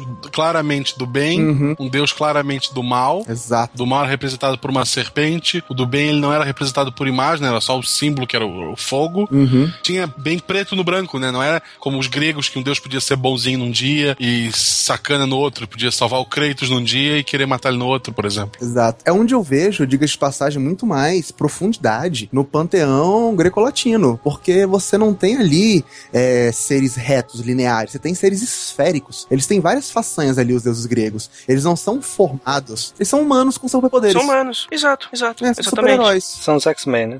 Não, eles, não, eles são São humanos que ganharam poderes, cara. Ou seja, com- eles são a, eles são a representação da moral humana, só que com poder pra mudar o mundo, ou pra Exato. fazer com que os homens sem poderes adorem eles. Então eles são sujeitos a todos os caprichos e sentimentos dos humanos. E só que quando, por exemplo, um deus grego ele se apaixona ou ele é traído, ou ele fica com raiva, as consequências são Gigantescas. Exato. Pode ter certeza que briga entre marido e mulher, entre Zeus e, e Hera, pode ter certeza que os cinco vulcões explodiam. Ah, mas com, cer- com certeza. E o que não era algo é, raro, né? Zeus e Hera, nossa, né? Hera, deusa do casamento, Zeus, o deus da traição. Uhum. É complicado. Só deuses podem derrotar os gregos. Você se tornará um deus rei. Eles têm tanto a ideia de um, de um dia do juízo final, onde os justos iam ajudar esse Deus bom a ser vitorioso. Ah, eles tinham a ideia de um paraíso. Isso. É, se tu fosse uma pessoa, uma vida eterna no, no paraíso, tipo, tá tudo ali, né? Sim, com certeza. Isso, muitos historiadores da religião, da teologia, acreditam que o zoroastrismo, ele influenciou muito no judaísmo, cara. Sim. E sem contar que os hebreus adoravam Ciro, ou seja, adoraram os persas, então já viu, né? É bebendo da fonte ali. E também foi necessário porque você precisa adaptar a tua religião pra você converter aquela civilização, Uhum. né? Tanto que isso aconteceu com os nórdicos, que eles adaptaram o fim do Ragnarok pro cristianismo, né? E, e assim vai. Então, essa, essa coisa dos zoroastrios foi muito importante e foi o Astaxerxes, né, Daniel? Isso. Que começou, né? Exato. E as outras coisas que o Artaxerxes fez também, é a arquitetura dele também, né? Ele mudou a capital pra Babilônia, ele deu uma, Sim, deu uma um upgrade nas construções da Babilônia, né, pessoal? Isso. Foi, então, assim, ele foi, né, um, um ponto mutável ali. Ele não vai ser o, o das grandes conquistas, né? Não vai ser o cara que vai expandir maximamente o império, mas ele é muito importante pra dar personalidade, né? Ele dá personalidade e aí depois é que a situação fica mais bacana, né? Fica mais legal é, a Pérsia, assim, pra quem gosta de porrada, depois que Astarxerxes morre. Ele morre por quê? Porque a vida é assim, né? As pessoas morrem. ele morre de causas naturais, morreu Sussa em Sussa. É. Morreu Susa em Susa, muito bom. Morreu Sussa em Sussa, causas naturais, né? Muito bom, né? Esse vai bater o recorde de piadas infames. Aí, aí, aí. Só deuses podem derrotar os gregos. Você se tornará um deus rei. Capital da região de foi onde ele morreu, né? E o corpo dele foi levado até Persépolis pra ser com Tepsatos. O filho dele, Xerxes II, é declarado rei, só que ele é assassinado também por um meio-irmão. Né? Que o legal é matar o coleguinha. Uhum. Né? Aí nisso, Dário II, comandante militar persa, ele ganhou confiança de várias tropas, começou a caçar o pessoal que tinha matado o Xerxes II, capturou e executou esses conspiradores, e ele se autodeclara rei da Pérsia e protetor da dinastia Aquemênida. Ou seja, né, ele pegou ali, aproveitou todo o sentimento de revolta daqueles que haviam perdido seu rei de fato e falou: não, então eu deixa que eu mando aqui agora. E o nome dele também ajudou muito, né? Porque ele é o nome do bisavô dele, ou do avô dele, né? Do Sim, pai do sim. Xerxes primeiro. Mas com certeza. Isso é uma isso é uma coisa que marca é nome, né, cara? Se você não tem o nome de alguém, você adota. É, já aconteceu muito na história. É. E de César Augusto, né? Só deuses podem derrotar os gregos. Você se tornará um deus rei. O Dario II, ele fez aquela coisa de ficar em cima do muro durante uma outra guerra que não aconteceu com a Pérsia como participante ativo, mas aconteceu com Atenas contra Esparta. Foi a tal da Guerra do Peloponeso. Então, logo depois dos gregos terem vencido a Pérsia, eles se organizaram, tá, tá, vamos fundar a Grécia. Vamos fazer um país para todos os gregos. Aí, ah, mas esse país vai ter capital em Atenas. Aí Esparta, não, peraí. Mas eu não quero ter a tua democracia, não quero que você seja minha capital. Eu quero que Esparta seja minha capital. Aí eles começam essa briga, né? Então você tem a Liga do Peloponeso, que é comandada por Esparta, que é a península do Peloponeso, né? Todas as cidades ali eram aliadas de Esparta. E você tem a Liga de Delos, que é, são a maioria das cidades da costa da Jônia e do mar Egeu. A maioria esmagadora das cidades com saída para o mar eram aliadas de Atenas, né? Então você tinha essa coisa de Atenas era concentrada na guerra do mar e Esparta na guerra em terra, né? Nisso, o Dario II viu uma oportunidade de ouro para recuperar a Jônia, que tinha sido perdida com o Astaxerxes I, né? Que ele prometeu nunca mais tomar, né? Que o, você falou, né, Daniel, antes? Uhum, sim. Aí falou, porra, tá aí, vou pegar a Jônia de novo, né? Babaca. Aí ele, aí ele faz assim, tá, beleza, a Jônia é aliada de Atenas. Tá, eu vou apoiar Atenas. Então ele começou a apoiar Atenas. Então ele prometeu a Atenas não atacar a Jônia. Então a maioria das tropas jônicas foi com Atenas para lutar contra a Esparta, né? E aí quando o, o Dario percebeu que durante essa guerra Esparta tava ganhando, eu falei, porra, essa é a minha hora. Aí ele, ele mudou de lado, apoiou Esparta e atacou toda a Jônia. De novo. Nossa. Então toda a Jônia, de novo, todas aquelas cidades gregas do litoral da Turquia atual, né, viraram todas persas de novo. então tá aí um joguete político que o Dario gostava de fazer, né? Então, aí, novamente, né, Daniel, como, como é a vida, né, o Dario... Com uma caixa de surpresas, né? It's like a chocolate box. Uma caixinha de surpresas. Numa bela manhã de sol, Dario II adoece e morre. Rapidão assim, né? É, infelizmente, os, os historiadores, eles não têm, não, não há muitos registros de como o Dario morreu, né? Só sabe que ele adoeceu e morreu no leito de morte dele na... Ou foi na Babilônia ou foi em Persépolis, se eu não me engano. Mas aí morreu, né? É uma caixinha de surpresa de novo. Mas quem escreveu esse livro de história foi o George Martin, não? foi.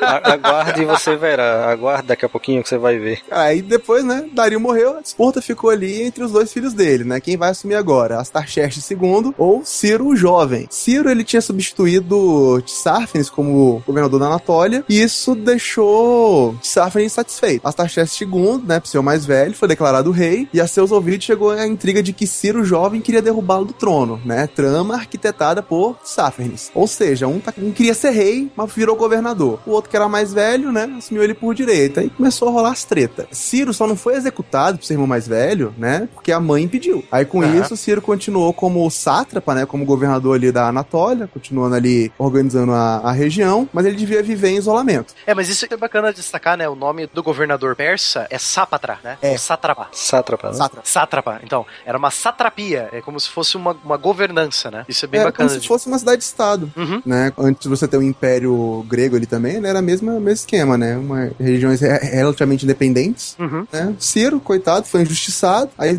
decidiu se rebelar contra o irmão mais velho. Rolou uma guerra civil rápida, não teve uma grande emoção ali, né? Tirando a morte da galera. Astaxerxes II e Ciro jovem se enfrentaram na batalha, né? O exército de Ciro foi derrotado, e como eu já tinha né, né, dado spoiler, alguém morreu. Ciro, coitado, né? Foi pra vala Foi o da vez. toda vez. Aí ficou, coube a Artaxerxes II se tornar rei incontestável da Pérsia, né? E fez ali um governo, presumo que bom, né? Um governo de paz por 46 anos. Cara, um governo de paz ou é um governo muito bom, né? Ou é um governo muito tirano.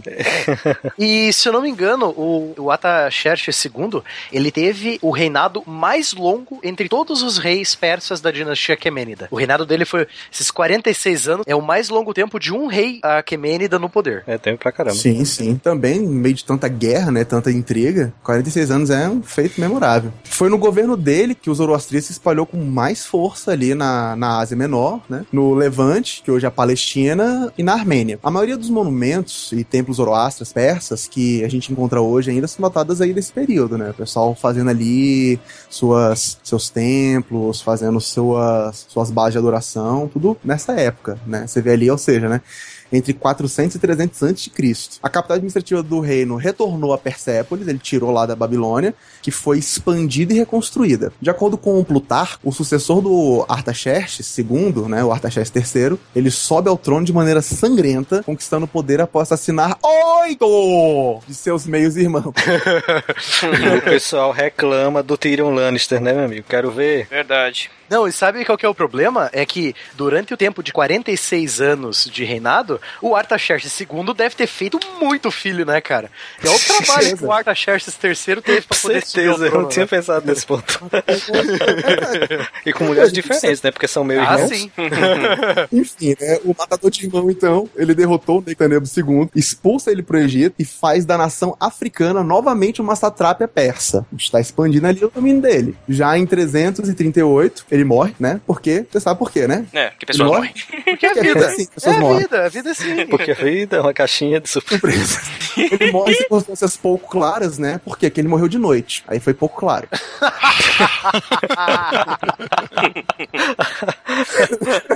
Desgrila. Ai, Deus.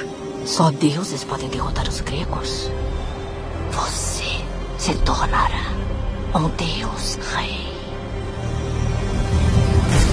Ó, segundo as fontes da escrita cuneiforme, ele morreu de causas naturais. Só que tem um rapaz, historiador grego, Diodoro Sículo, ele fala que Artaxerxes III, ele foi assassinado por Bagoas, seu ministro, enquanto Nossa. Filipe da Macedônia, o pai do Alexandre o Grande, estava unindo cidades-estados gregas sua força, né? Já começando a planejar ali a invasão do Império. Não, mas nessa época, assassinato é morte natural.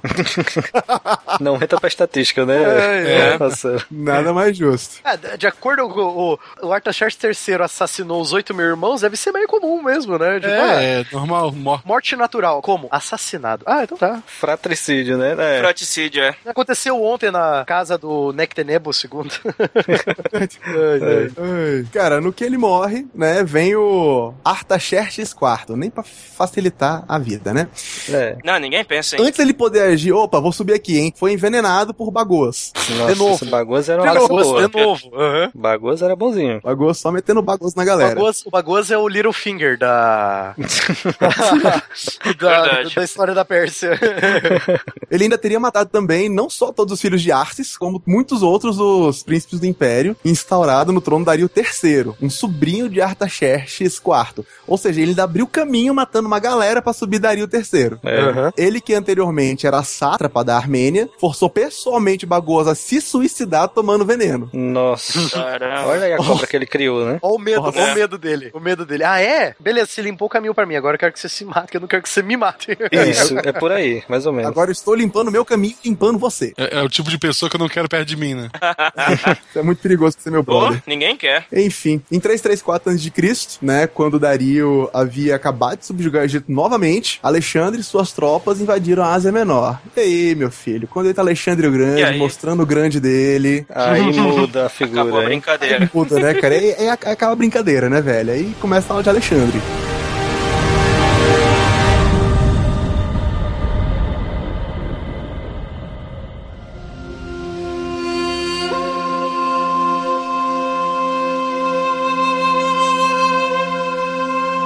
Cara, Alexandre o Grande, ele derrota o exército persa na Batalha de Granico. E isso, ó, e isso não tá falando só. E isso! Não, é o nome do lugar é isso mesmo, tá? É a Batalha de Isso, 333 a.C. É isso, isso, exato, exato. Isso, isso. Isso, isso, isso. exatamente. Isso aí. Isso aí. É, Ele, ele ganhou na batalha de isso, na batalha de nisso, na batalha de aquilo. Depois ele foi invadir os vermes. O Daniel pegou o É. espírito da coisa. Pegou. que merda, cara. Enfim, né, estamos falando sério agora, voltando aqui, né? Ganhou em Granico, ganhou em Isso e ganhou em Galmela. Galgamel. Em seguida, Alexandre marçou a Susa e Persépolis, que se rendeu no início de 330. De lá, Alexandre rumou pra Passárgada pra visitar a sepultura de Ciro, que lá ele era amigo do rei, né? É. E é, foi visitar a sepultura de Ciro o Grande, tá? Aquele primeiro Ciro, primeiro Curus lá. O Ciro que criou esse império que a gente Criou o tá, tá falando aqui. Aham. Exato. É, é, é uma poética, né? Na visão dele, ele tinha que prestar tributo pro Respeito, grande conquistador que criou o Que Império Ciro Persa. foi. Aham. Que de repente ele Sim. também, ele também se inspirava nele, né? É, claro, né? né? Foi- Visita a sepultura de Ciro, local onde estava enterrado o homem que ele conhecia, e admirava. Dario III, fugindo de tropas gregas e do próprio Alexandre, ele foi aprisionado por Besso, um parente dele, sátrapa de Bactria. Só galera se esfaqueando. À medida que Alexandre tá chegando, Besso ordenou seus homens que matassem Dário III e declarou-se sucessor de Dário com o nome de Artaxerxes V. Mas- Mais uma vez, né, o pessoal repegando o nome ali antigo pra Calma evocar que alguma esse, coisa. esse é o último. Esse é o último Artaxerxes. Esse é o- Acabou no número 5. Um amigo meu trabalha no banco. Ele me mandou. Ele trabalha no Banco do Brasil. Não vou falar o nome dele, não, tá? Uhum. É, um abraço pra você, Francisco. Né? É, ele, ele fica vendo, quando tá com tempo, ele fica vendo o nome das pessoas que existem na vida e mandando pra gente, sabe? Pelo WhatsApp. Uhum. Cara, existem pessoas no Brasil que se chamam Jaspion. Não, Tem cara. Ah, pessoas não, chamadas por Dyleon, né? Tem Clark Kent, tem Batman. Tem um cara que o nome dele é Batman. Não. Batman, velho. Mas tem algum Artaxerxes no meio? Não, não. Até não. agora não. acredito que não, né? Não, Acredito agora, que não. depois que escutarem esse cast, Sim, aí vai virar moda, né? Vai virar Vai trend ficar top. moda. Só deuses podem derrotar os gregos. Você se tornará um deus rei. Enfim, ele se autonomeia, né? Besso se é, autoproclama Artaxerxes V antes de recuar pra área central e deixa o corpo lá de Dário no caminho para Alexandre, um presentinho que o levou pra Persépolis e ele dá um funeral com honrarias. Mais uma vez, Alexandre o Grande mostrando que ele é um homem maior. Besso, então, ele vai liderar uma coalizão de tropas que pudesse se defender de Alexandre. Só que antes que ele pudesse se unir com seus aliados na parte leste do Império, Alexandre encontrou, o levou a julgamento no tribunal persa sobre controle de Alexandre e o condenou à morte e o executou de uma maneira bárbara e cruel pelo crime de traição contra Dário III. Ei, Ah. Ah, Alexandre aí querendo trazer justiça pro cara que antecedeu ele ao trono. Ah, É isso aí. Muito esperto ganhar respeito dos persas, né, Alexandre? Ah, O cara era fantástico, né, cara? O cara sabia Hum. mesmo como é que funcionava a coisa. Exato. Você tem que parecer bom, você não tem que ser bom. Uhum, perfeita a definição. Verdade. Né? Frase muito boa aí pra você colocar no seu Twitter, tá? Acredite a mim. E com isso, o Império Persa passou a ser o Império Macedônico. ah, macedônico. aham. E aguardem o próximo SciCast. Acabou o Império Persa. O massa é que Alexandre não foi capaz de instaurar em seu lugar uma alternativa estável, né? Ele conquistou lá, mas depois que ele morreu também, o gigantesco império que veio ser dominado pelos Aquemênidas, ele vai quebrar, vai virar vários impériozinhos menores, né? Do qual o mais importante foi o Império Seleucida, né? É tão importante que ninguém nunca tinha ouvido falar disso. É que o Império Seleucida dele é o mais importante porque ele manteve mais ou menos o tamanho que a Pérsia do Alexandre era. Uhum. Então o Império Seleucida ia ali do litoral da. de onde seria o Líbano atualmente, Isso. do Líbano e do sul da Turquia, até a fronteira com a Índia. Então esse foi o maior império que sobrou do Império do Alexandre. Agora, Egito virou um império separado, a Anatólia virou um império separado, a Macedônia, a Grécia virou um império separado de novo, né? Tudo se dividiu. É, né, depois da morte de Alexandre, Alexandre era o, era o homem de comando, né, cara? Depois que ele morre, ninguém teve a força pra tomar o império como ele. Sim. Só veio um império agora grande, de responsa mesmo, né, com Roma. Entendi. É, no caso, o Império Seleucida, ele durou até Roma chegar, né? Pra variar, né? Isso. Tudo, né, até Roma. Chegou Roma, acabou. Todas as estradas levam a Roma. É, Sim. Só deuses podem derrotar os gregos. Você se tornará um deus rei. Então, aí só pra finalizar, só pra falar sobre a cultura persa, né? Como a Pérsia ela foi absorvendo culturas dentro desse grande império cosmopolita que era a Pérsia, muitas influências mesopotâmicas e depois egípcias são percebidas na cultura persa. Principalmente na arte, né? Principalmente na arte. Isso porque a Pérsia ela não obrigava você a seguir, por exemplo, ah, eu dominei você, você tem que seguir o zoroatrismo. Não. Você só tem que pagar as taxas pra mim, me considerar o Exato. seu rei e você fica na boa, cultua os seus deuses, vive a tua vida, cara, sabe? Mas pague meus impostos. Mesmo que Alexandre o Grande fazia com o helenismo, né? Também, mesma coisa. Só que no helenismo ele, ele queria. Ele, que é, ele ainda levava um pouquinho, né? Falar, ó, é, tem aqui, vamos, vamos unir o meu com o seu, né? Pela união dos seus poderes. É, ele queria que pelo menos os povos falassem o grego, né? Pra ficar mais fácil a comunicação, né? Sim, é. Só deuses podem derrotar os gregos. Você se tornará um deus rei. Nós temos algumas recomendações. Tem o, o episódio 21 do podcast Bacanudo, que falou sobre grandes impérios, e entre eles também falou sobre Pérsia. E quem é que tava lá? Quem é que tava lá? Eu. Eu e o Marcelo. É isso aí. Exatamente. Matheus e Marcelo, dupla sertaneja aí do SciCash, né, Marcelo?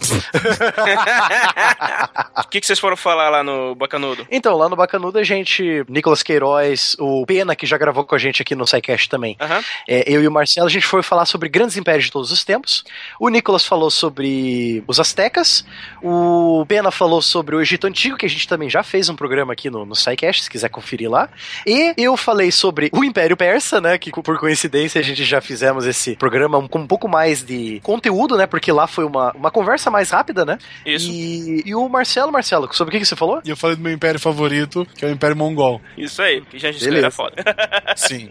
E pra finalizar, né, o, o Matheus, temos mais um vídeo aí do nosso amiguinho, né, John Green. Ah, sim, né? Do... Então, o John Green ele está retomando a série História Mundial, agora é História Mundial 2.0, né? E ele tá falando sobre assuntos mais. É história temática, né? Ele fala sobre civilização e todos os níveis, tipo, o que é uma civilização? O que você precisa analisar num povo para considerar ele uma civilização ou não, entendeu? Uhum. O que é ser civilizado e o que é ser bárbaro? Então, esses vídeos dele são assuntos históricos, só que é uma história temática, não é uma história linear, como a gente tá tratando aqui, né? Uhum. Entendi. É, que aliás é fantástico, né? É. Vocês viram que, desculpa cortar vocês, vocês viram que John Green, ele agora, ele, ele fechou um contrato, né? A empresa que representa. Esses vídeos vão passar, cara, agora no, no SBT. Pô, que. Sério? Nossa, que maravilha, cara. A série dele? É, vai, ser, vai se chamar João Verde. João Verde. É, não, era só uma trollagem, eu tô só de sacanagem, só pra fazer a piada. João Verde e a história mundial. Putz, grila, cara. Desculpa, merda. Não, mas, pô, seria legal. Mesmo assim, seria legal. Uhum. Tá, então, só pra lembrar, não vai ser no SBT, foi só uma piada ruim, é isso? Exato, uma piada péssima. Ah, tá, tá. Podia de ter dormido sem essa, né, galera?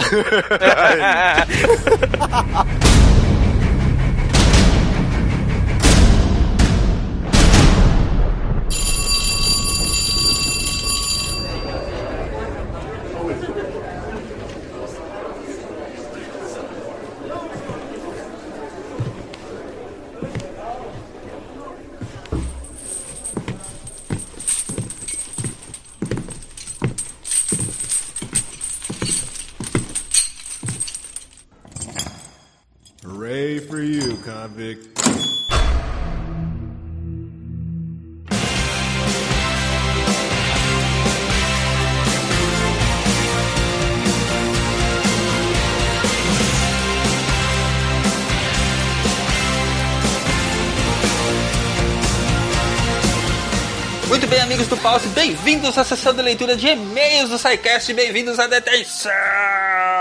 Quem serão os meliantes que estão aqui comigo hoje? Christian, o que, que você andou aprontando pelos corredores dessa escola, Christian? Então, eu não consegui chegar a tempo no Enem, então eu pensei que era melhor ficar um pouquinho mais na escola agora. Ficou de castigo estudando pro ano que vem. Estrela, o que foi que você fez, Estrela, dessa vez? Ai, eu joguei aviãozinho de papel no aluno novo no Christian. O Christian veio, veio transferido, você já arrumou confusão com ele, foi? Basta, louco. Calor, ué? Guaxinim, o que, que você fez? Você fez bullying com, com o calouro também? Eu carimbei o sapato novo dele. ah, espiadinha. Meu Deus! Ninguém nunca se salvava com o tênis branquinho, cara. Não. Ronaldo, o que, que tu fez? Então, eu ia, eu ia aplicar a pegadinha do apagador na porta quando o Christian fosse entrar, né? Só caiu na cabeça do diretor. Ferrou-se, ferrou-se, ferrou-se. Muito bem, minha gente, vamos lá. Nossa leitura de e-mails. Muito obrigado pelos seus feedbacks. Temos recebido mensagens muito bacanas. Inclusive, é, nós vamos é, pular as mensagens sobre o aniversário do SciCast. Todas foram respondidas individualmente. Muito obrigado para todos que, que celebraram, por todos, por todos que deram os parabéns, por, por todos que agradeceram e assim por diante. Então, vamos direto aos nossos e-mails. Christian, o primeiro e-mail é seu. You can't walk away now.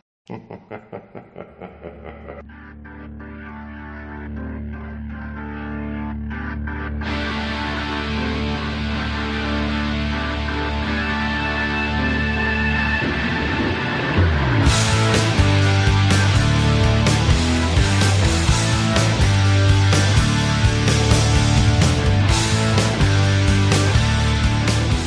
Olá, Psycasters. Meu nome é Rafael Eldorado, 36 anos, professor de audiovisual e animador, Santo André, São Paulo. Sobre o Manual do Mundo, digo que ainda sou feliz proprietário da coleção completa do Manual do Escoteiro Mirim. Obviamente que não chegou tudo de uma vez. Meu pai fez uma assinatura quando eu era criança é, e uma vez por mês chegava um novo para eu devorar. Metaforicamente, é claro, já que estão intactos até hoje em plenas condições de serem passados para a próxima geração, quando ela chegar. A, a minha filha devora livros, mas não é metaforicamente.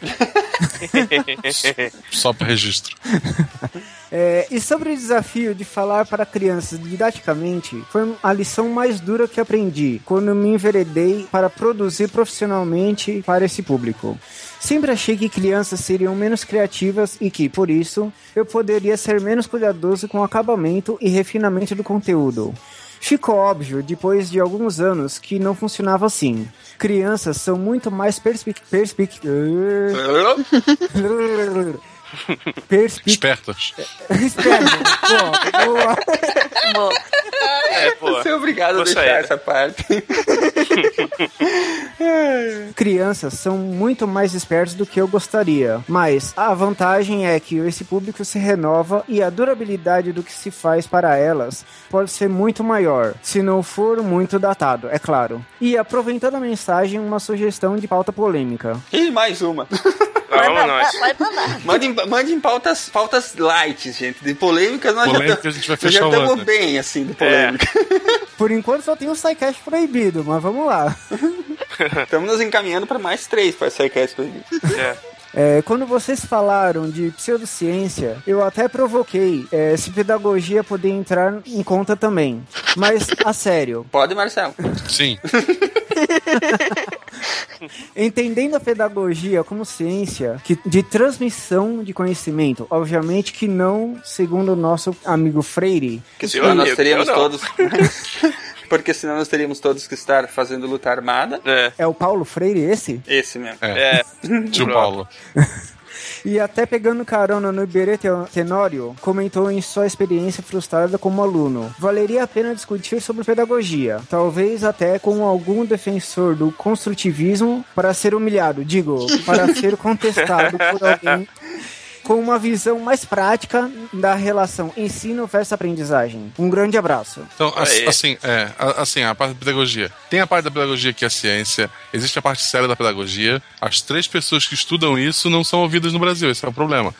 Fica só essa, é, esse absurdo do vamos abraçar as crianças e. Porra, já aconteceu de a professora chegar pra, pra pedagoga de um colégio qualquer, que eu não vou citar nomes, falar: ah, os alunos sujaram a sala toda e a pedagoga responder. É, provavelmente eles sujaram a sala porque eles querem te transmitir alguma mensagem. Nós somos porcos. É, que são porcos, os filhos da puta, porra. Meu Deus. Saudade da reguada nos dedos, hein? Pelo amor de Deus. Outros tempos, outros Não, tempos. nem, nem tanto assim, mas tá. Ô, Rafael, obrigado pelo e-mail, cara. O, é sempre bacana. Depois a gente vai deixar o, o, o link aí do seu trabalho. Ele fez algumas produções para o público infantil, que é bacana para quem quiser conhecer. E obrigado pela sua mensagem, obrigado pela, por ter nos dado essa, esse feedback. E vamos ver se a gente. Eu acharia até que de repente teria espaço para esse tipo de discussão no SciCast, mas vai ter que ser bem planejado, assim, para não. pra gente não acabar sendo morto na rua. É, se, se tiver o André na gravação, é outro cast proibido. Verdade. A gente altera a voz dele. É. Bora lá então, gente. Qual é o próximo? O próximo é seu estrela. Had enough and I want out! You can't walk away now. É,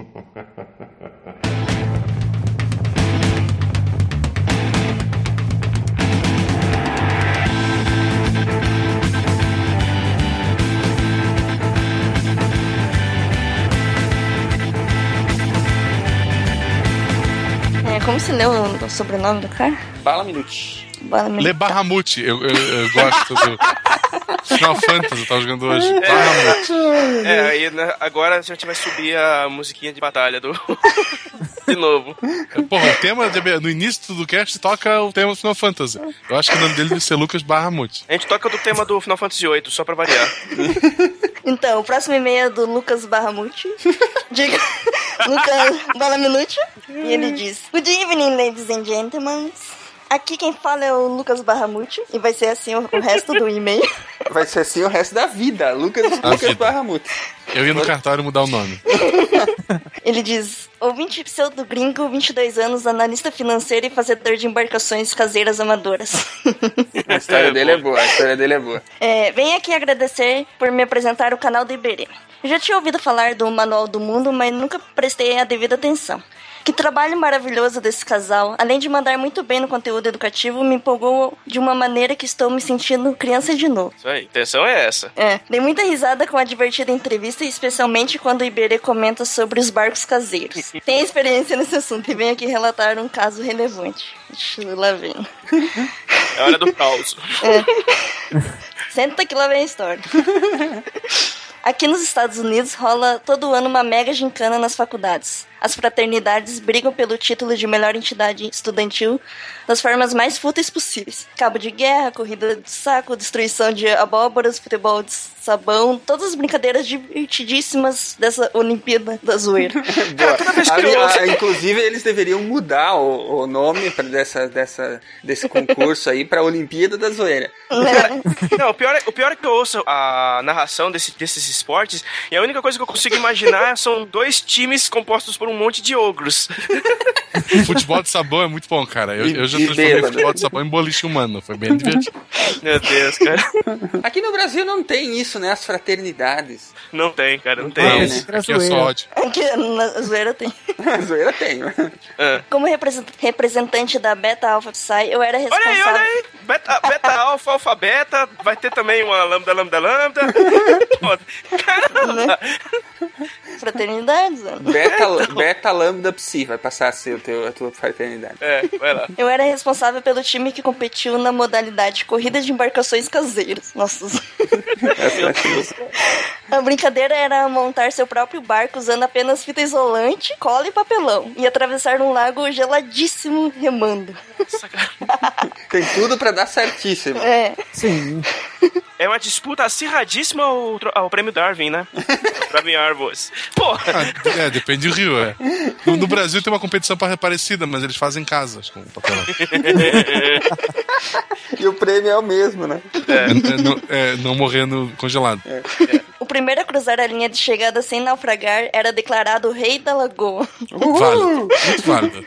Acho válido. No primeiro ano, juntei um time de quatro especialistas em porra nenhuma e depois de um final de semana inteiro de planejamento, fizemos o nosso barco de papelão de última hora, claro. Estava pronto, o Epifani, apesar de nome curioso, o barco tinha uma aparência... Epifania, o nome do É. Em uma semana fazer Eu. É, acho que né? eu, eu acho que o barco deveria ter- se chamar Epitáfio. O barco tinha uma aparência precária, parecia um guri de quarta série do ensino fundamental tinha feito aquela canoa enfaixada. No dia marcado, na hora marcada, todas as fraternidades compareceram com seus barcos e seus tripulantes na beira da lagoa, sedentos de vontade de vencer o desafio. Todos prontos? Todos preparados? Musiquinha de suspense, Porra, por. Imagina co- como é que eu. Com um barco desse, tem que botar quantas pessoas, será? Boa, Precisa de quantas pessoas pra carregar o barco pra lagoa? verdade. Não, tipo, e, e quanto papelão eu preciso pra entrar no barco desse? Deixa eu calcular aqui. O Marcelo, no caso, precisaria desse, daquelas sete caixas de, de fogão que o, que o Iberê comprou lá. Uhum. Né? Não, Não. Tá bom, vai. não quero me molhar. Continua tu, então. Agora, que você, agora você vai entrar na lagoa. Pronto. Tá. Correria, desespero, barata voa. Pô, barata voa é um termo muito bom. En- Entra no barco, coloca o barco na água e, e meu barco afundou. Não durou mais de 15 segundos. Poxa. Porra. E assim, ó, o barco, pelo que dá a entender, o barco vazio. Ele entrou no... e afundou. Assim, porra. É, foi. Mas isso foi, isso foi estratégia, pra ele não morrer lá no. não afundar lá no meio e morrer. É verdade. Segundo ano. Durante o primeiro ano todo, fomos zoados pelas outras fraterni- fraternidades. Ganharam uma questão de honra. Montei um time de sete pessoas e passamos uma semana inteira planejando o próximo bar. Os caras tiveram um ano e separaram uma semana pra preparar o bar. O Brasil é. é- É impressionante, Tu né? sai do cara? Brasil, mas o Brasil não sai de você. Não, não sai mesmo. Tudo 25. na última hora. É. 25 rolos de fita isolante e 12 caixas de papelão. Em um final de semana, mais tarde, estava pronto o Epiphany 2. The Persistent. Como é que é? É o persistente, né? O barco imponente era revestido por três camadas de fita isolante e tinha um formato fino e alongado. Parecia a lâmina de uma katana. Uma miniatura do barco do Capitão Nemo do filme Liga Extraordinária. Cara, Ah, não era tu baseou nesse filme, tu tem tudo pra afundar. Eu, eu tô merece, merece. Eu, eu, inclusive, tô torcendo aqui pra esse barco, barco ter afundado bem no meio e ter matado E- alguém. É, dava orgulho de ver, não tá? Não, não dava, não. No dia e hora marcada, estávamos prontos para reconquistar a nossa dignidade marinha. Dessa vez sem correria e confusão. Tínhamos treinado e entrado na lagoa para não fazer feio. Foi dada a largada e começamos bem. O barquinho era fino, mas muito leve, e seu formato hidrodinâmico dava velocidade maior que os dos adversários. Mas, Hidrodinâmico. né? Aquela leveza toda significava um barco frágil. E o Epifani 2 virou ao sofrer o primeiro peteleco adversário.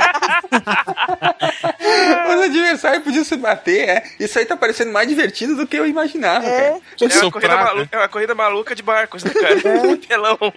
Mario Kart. É, então. Terceiro ano. Esse era o último ano em que eu competiria. Minha última chance de limpar meu nome na história das embarcações de corrida amadoras de fraternidade. Sumonei toda a ajuda que conhecia e formei uma- um time de, com 15 engenheiros caseiros, 50 rolos de fita isolante e 25 caixas de papelão. Aprendemos com a falha do projeto passado e repensamos todo o conceito do barco. Começamos do zero. E depois de duas semanas, Opa! estava Ó, pronto agora sim. o Epiphany 3. The Revengeful. É, o Vingador. Mas adequado. Epifania 3, o Vingador. No dia marcado, na hora marcada, lá estava eu, o capitão destemido, dentro de uma monstruosa caixa retangular gigantesca, tamanho de uma, de uma caminhonete 4x4, Nossa senhora. pronto para mais uma tentativa. Um barco de Foi, passageiro. foi dada a largada. É, e eu logo acho que apliquei- aquela- aqueles barquinhos do, do dia D, sabe? Ele fez uma draga. É uma draga, exatamente. Foi dada a largada e logo apliquei a nossa nova estratégia vingativa. Com um barco pesado, mas super resistente, eu ia batendo em todos os outros barcos até, que, até eles virarem. Porra, mas não demorou muito e o feitiço é, se voltou contra o feiticeiro. Todos os outros capitães decidiram me atacar ao mesmo tempo. Claro, né, enquanto eu pô? tentava navegar em direção à linha de chegada. Levava porrada de todos os lados, o montinho dos infernos. Remei desesperadamente e, de maneira heróica, fui resistindo às pancadas e bloqueando o caminho dos outros barcos. Cheguei em primeiro lugar e restaurei a honra do Beta Alpha. Nesse dia me senti como um corredor de Fórmula 1. Não, é cara, tipo não o Rubinho. Barrichello. Não, não, Champanhe Você sentiu gigante. o Rubinho Barrichello. É. Invictus desde então. É, ele sentiu o Super Mario jogando casco azul em todo mundo. Invictus desde então. O Epifânio e sua estratégia suicida de levar porrada viraram uma lenda na faculdade. São usados até hoje. A graça da gincana nem mais é ganhar a corrida, mas assistir pra ver quem afundará o Epifânio. Foi muito bom relembrar esses momentos enquanto ouvia mais um excelente SciCast. É um convidado tão gente boa. Sucesso pro podcast e saudações aos amigos do Paus. PS. Meus irmãos da fraternidade informam que o Epifani, invicto desde o. Como é que é a pronúncia? Desde o Revengeful. Já está na sua sexta versão, The Invincible. Lucas Barramute, ele dá até o endereço. Momento monóculo. Mano, É. monóculo. Ele, o Lucas te- te- tem a sorte de ter estudado nas universidades americanas e ter vivido isso aí, relatou pra gente, né, cara? Só tem uma coisa a dizer, Lucas. Uhum. Parabéns, cara. É, é boa história. Parabéns pela saga, bicho. Verdade. Mas eu tenho uma coisa a adicionar, cara. Manda foto desse Epifânio. É velho. isso aí, a gente quer ver as fotos, vamos publicar essas fotos, não É. pode assim, cara. Sem fotos não aconteceu. Não aconteceu. Exato. Tu inventou isso aí, cara. Cara, olha, o Iberê é muito, muito bacana e ah, as histórias dele são sensacionais. Ele com certeza tem muito mais histórias pra contar. A gente espera poder ouvir essas histórias em outros dias. Mas, enfim, por enquanto, obrigado pelas tuas histórias, obrigado por ter escrito e estamos esperando as fotos. É isso aí. Aí. Manda pessoal. foto pra gente aí. É isso aí, Por favor. vamos, vamos adiante. Ainda temos um e-mail, Ronaldo, é seu. Had enough and I want out! You can't walk away now.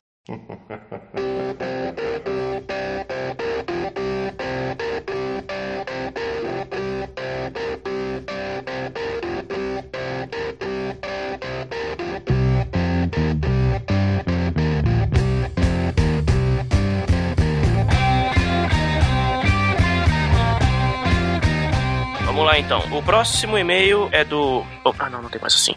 Então vamos lá, gente. É, meu nome é. Que cira é isso? Ah, tá. Meu nome... Vamos lá.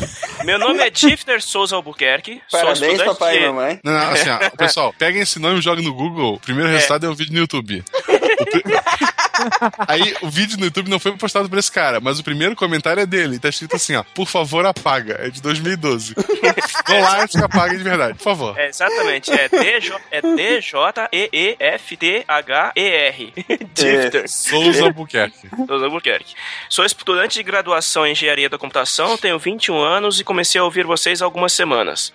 Tenho gostado muito do seu conteúdo, é uma- ele é uma divulgação geral de ciência muito boa, de diversos conteúdos da- vindo da cutelaria à programação, passando por ebola, aviões e muito mais.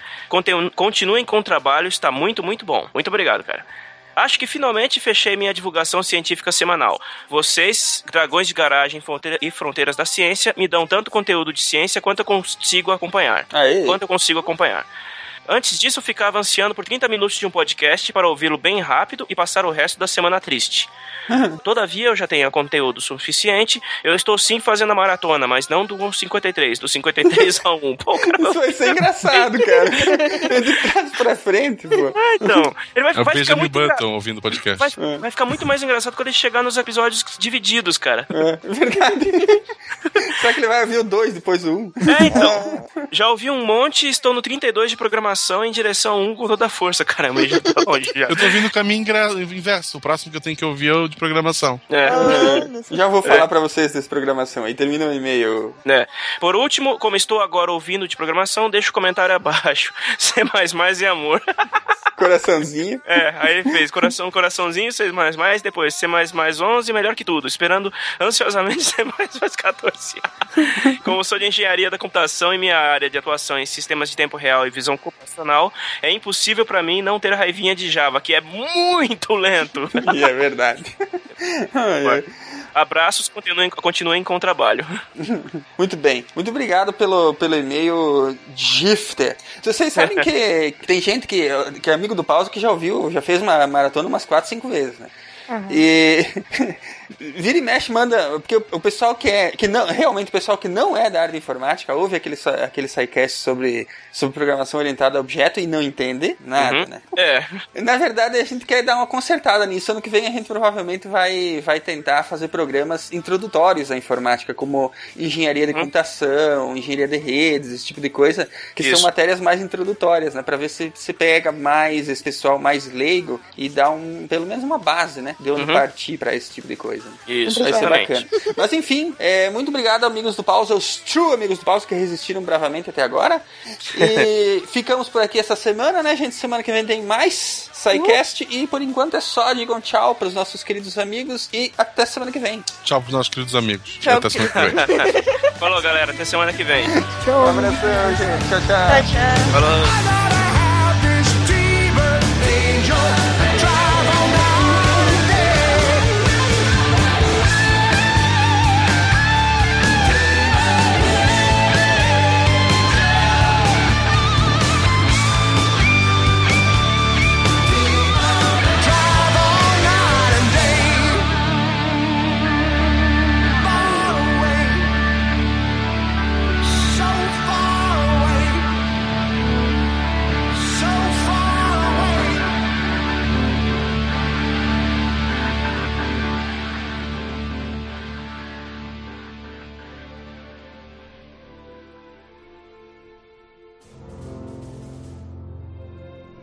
Se a ciência não for divertida, então alguma coisa errada. Tem que ser divertida, a coisa mais divertida que tem é a ciência.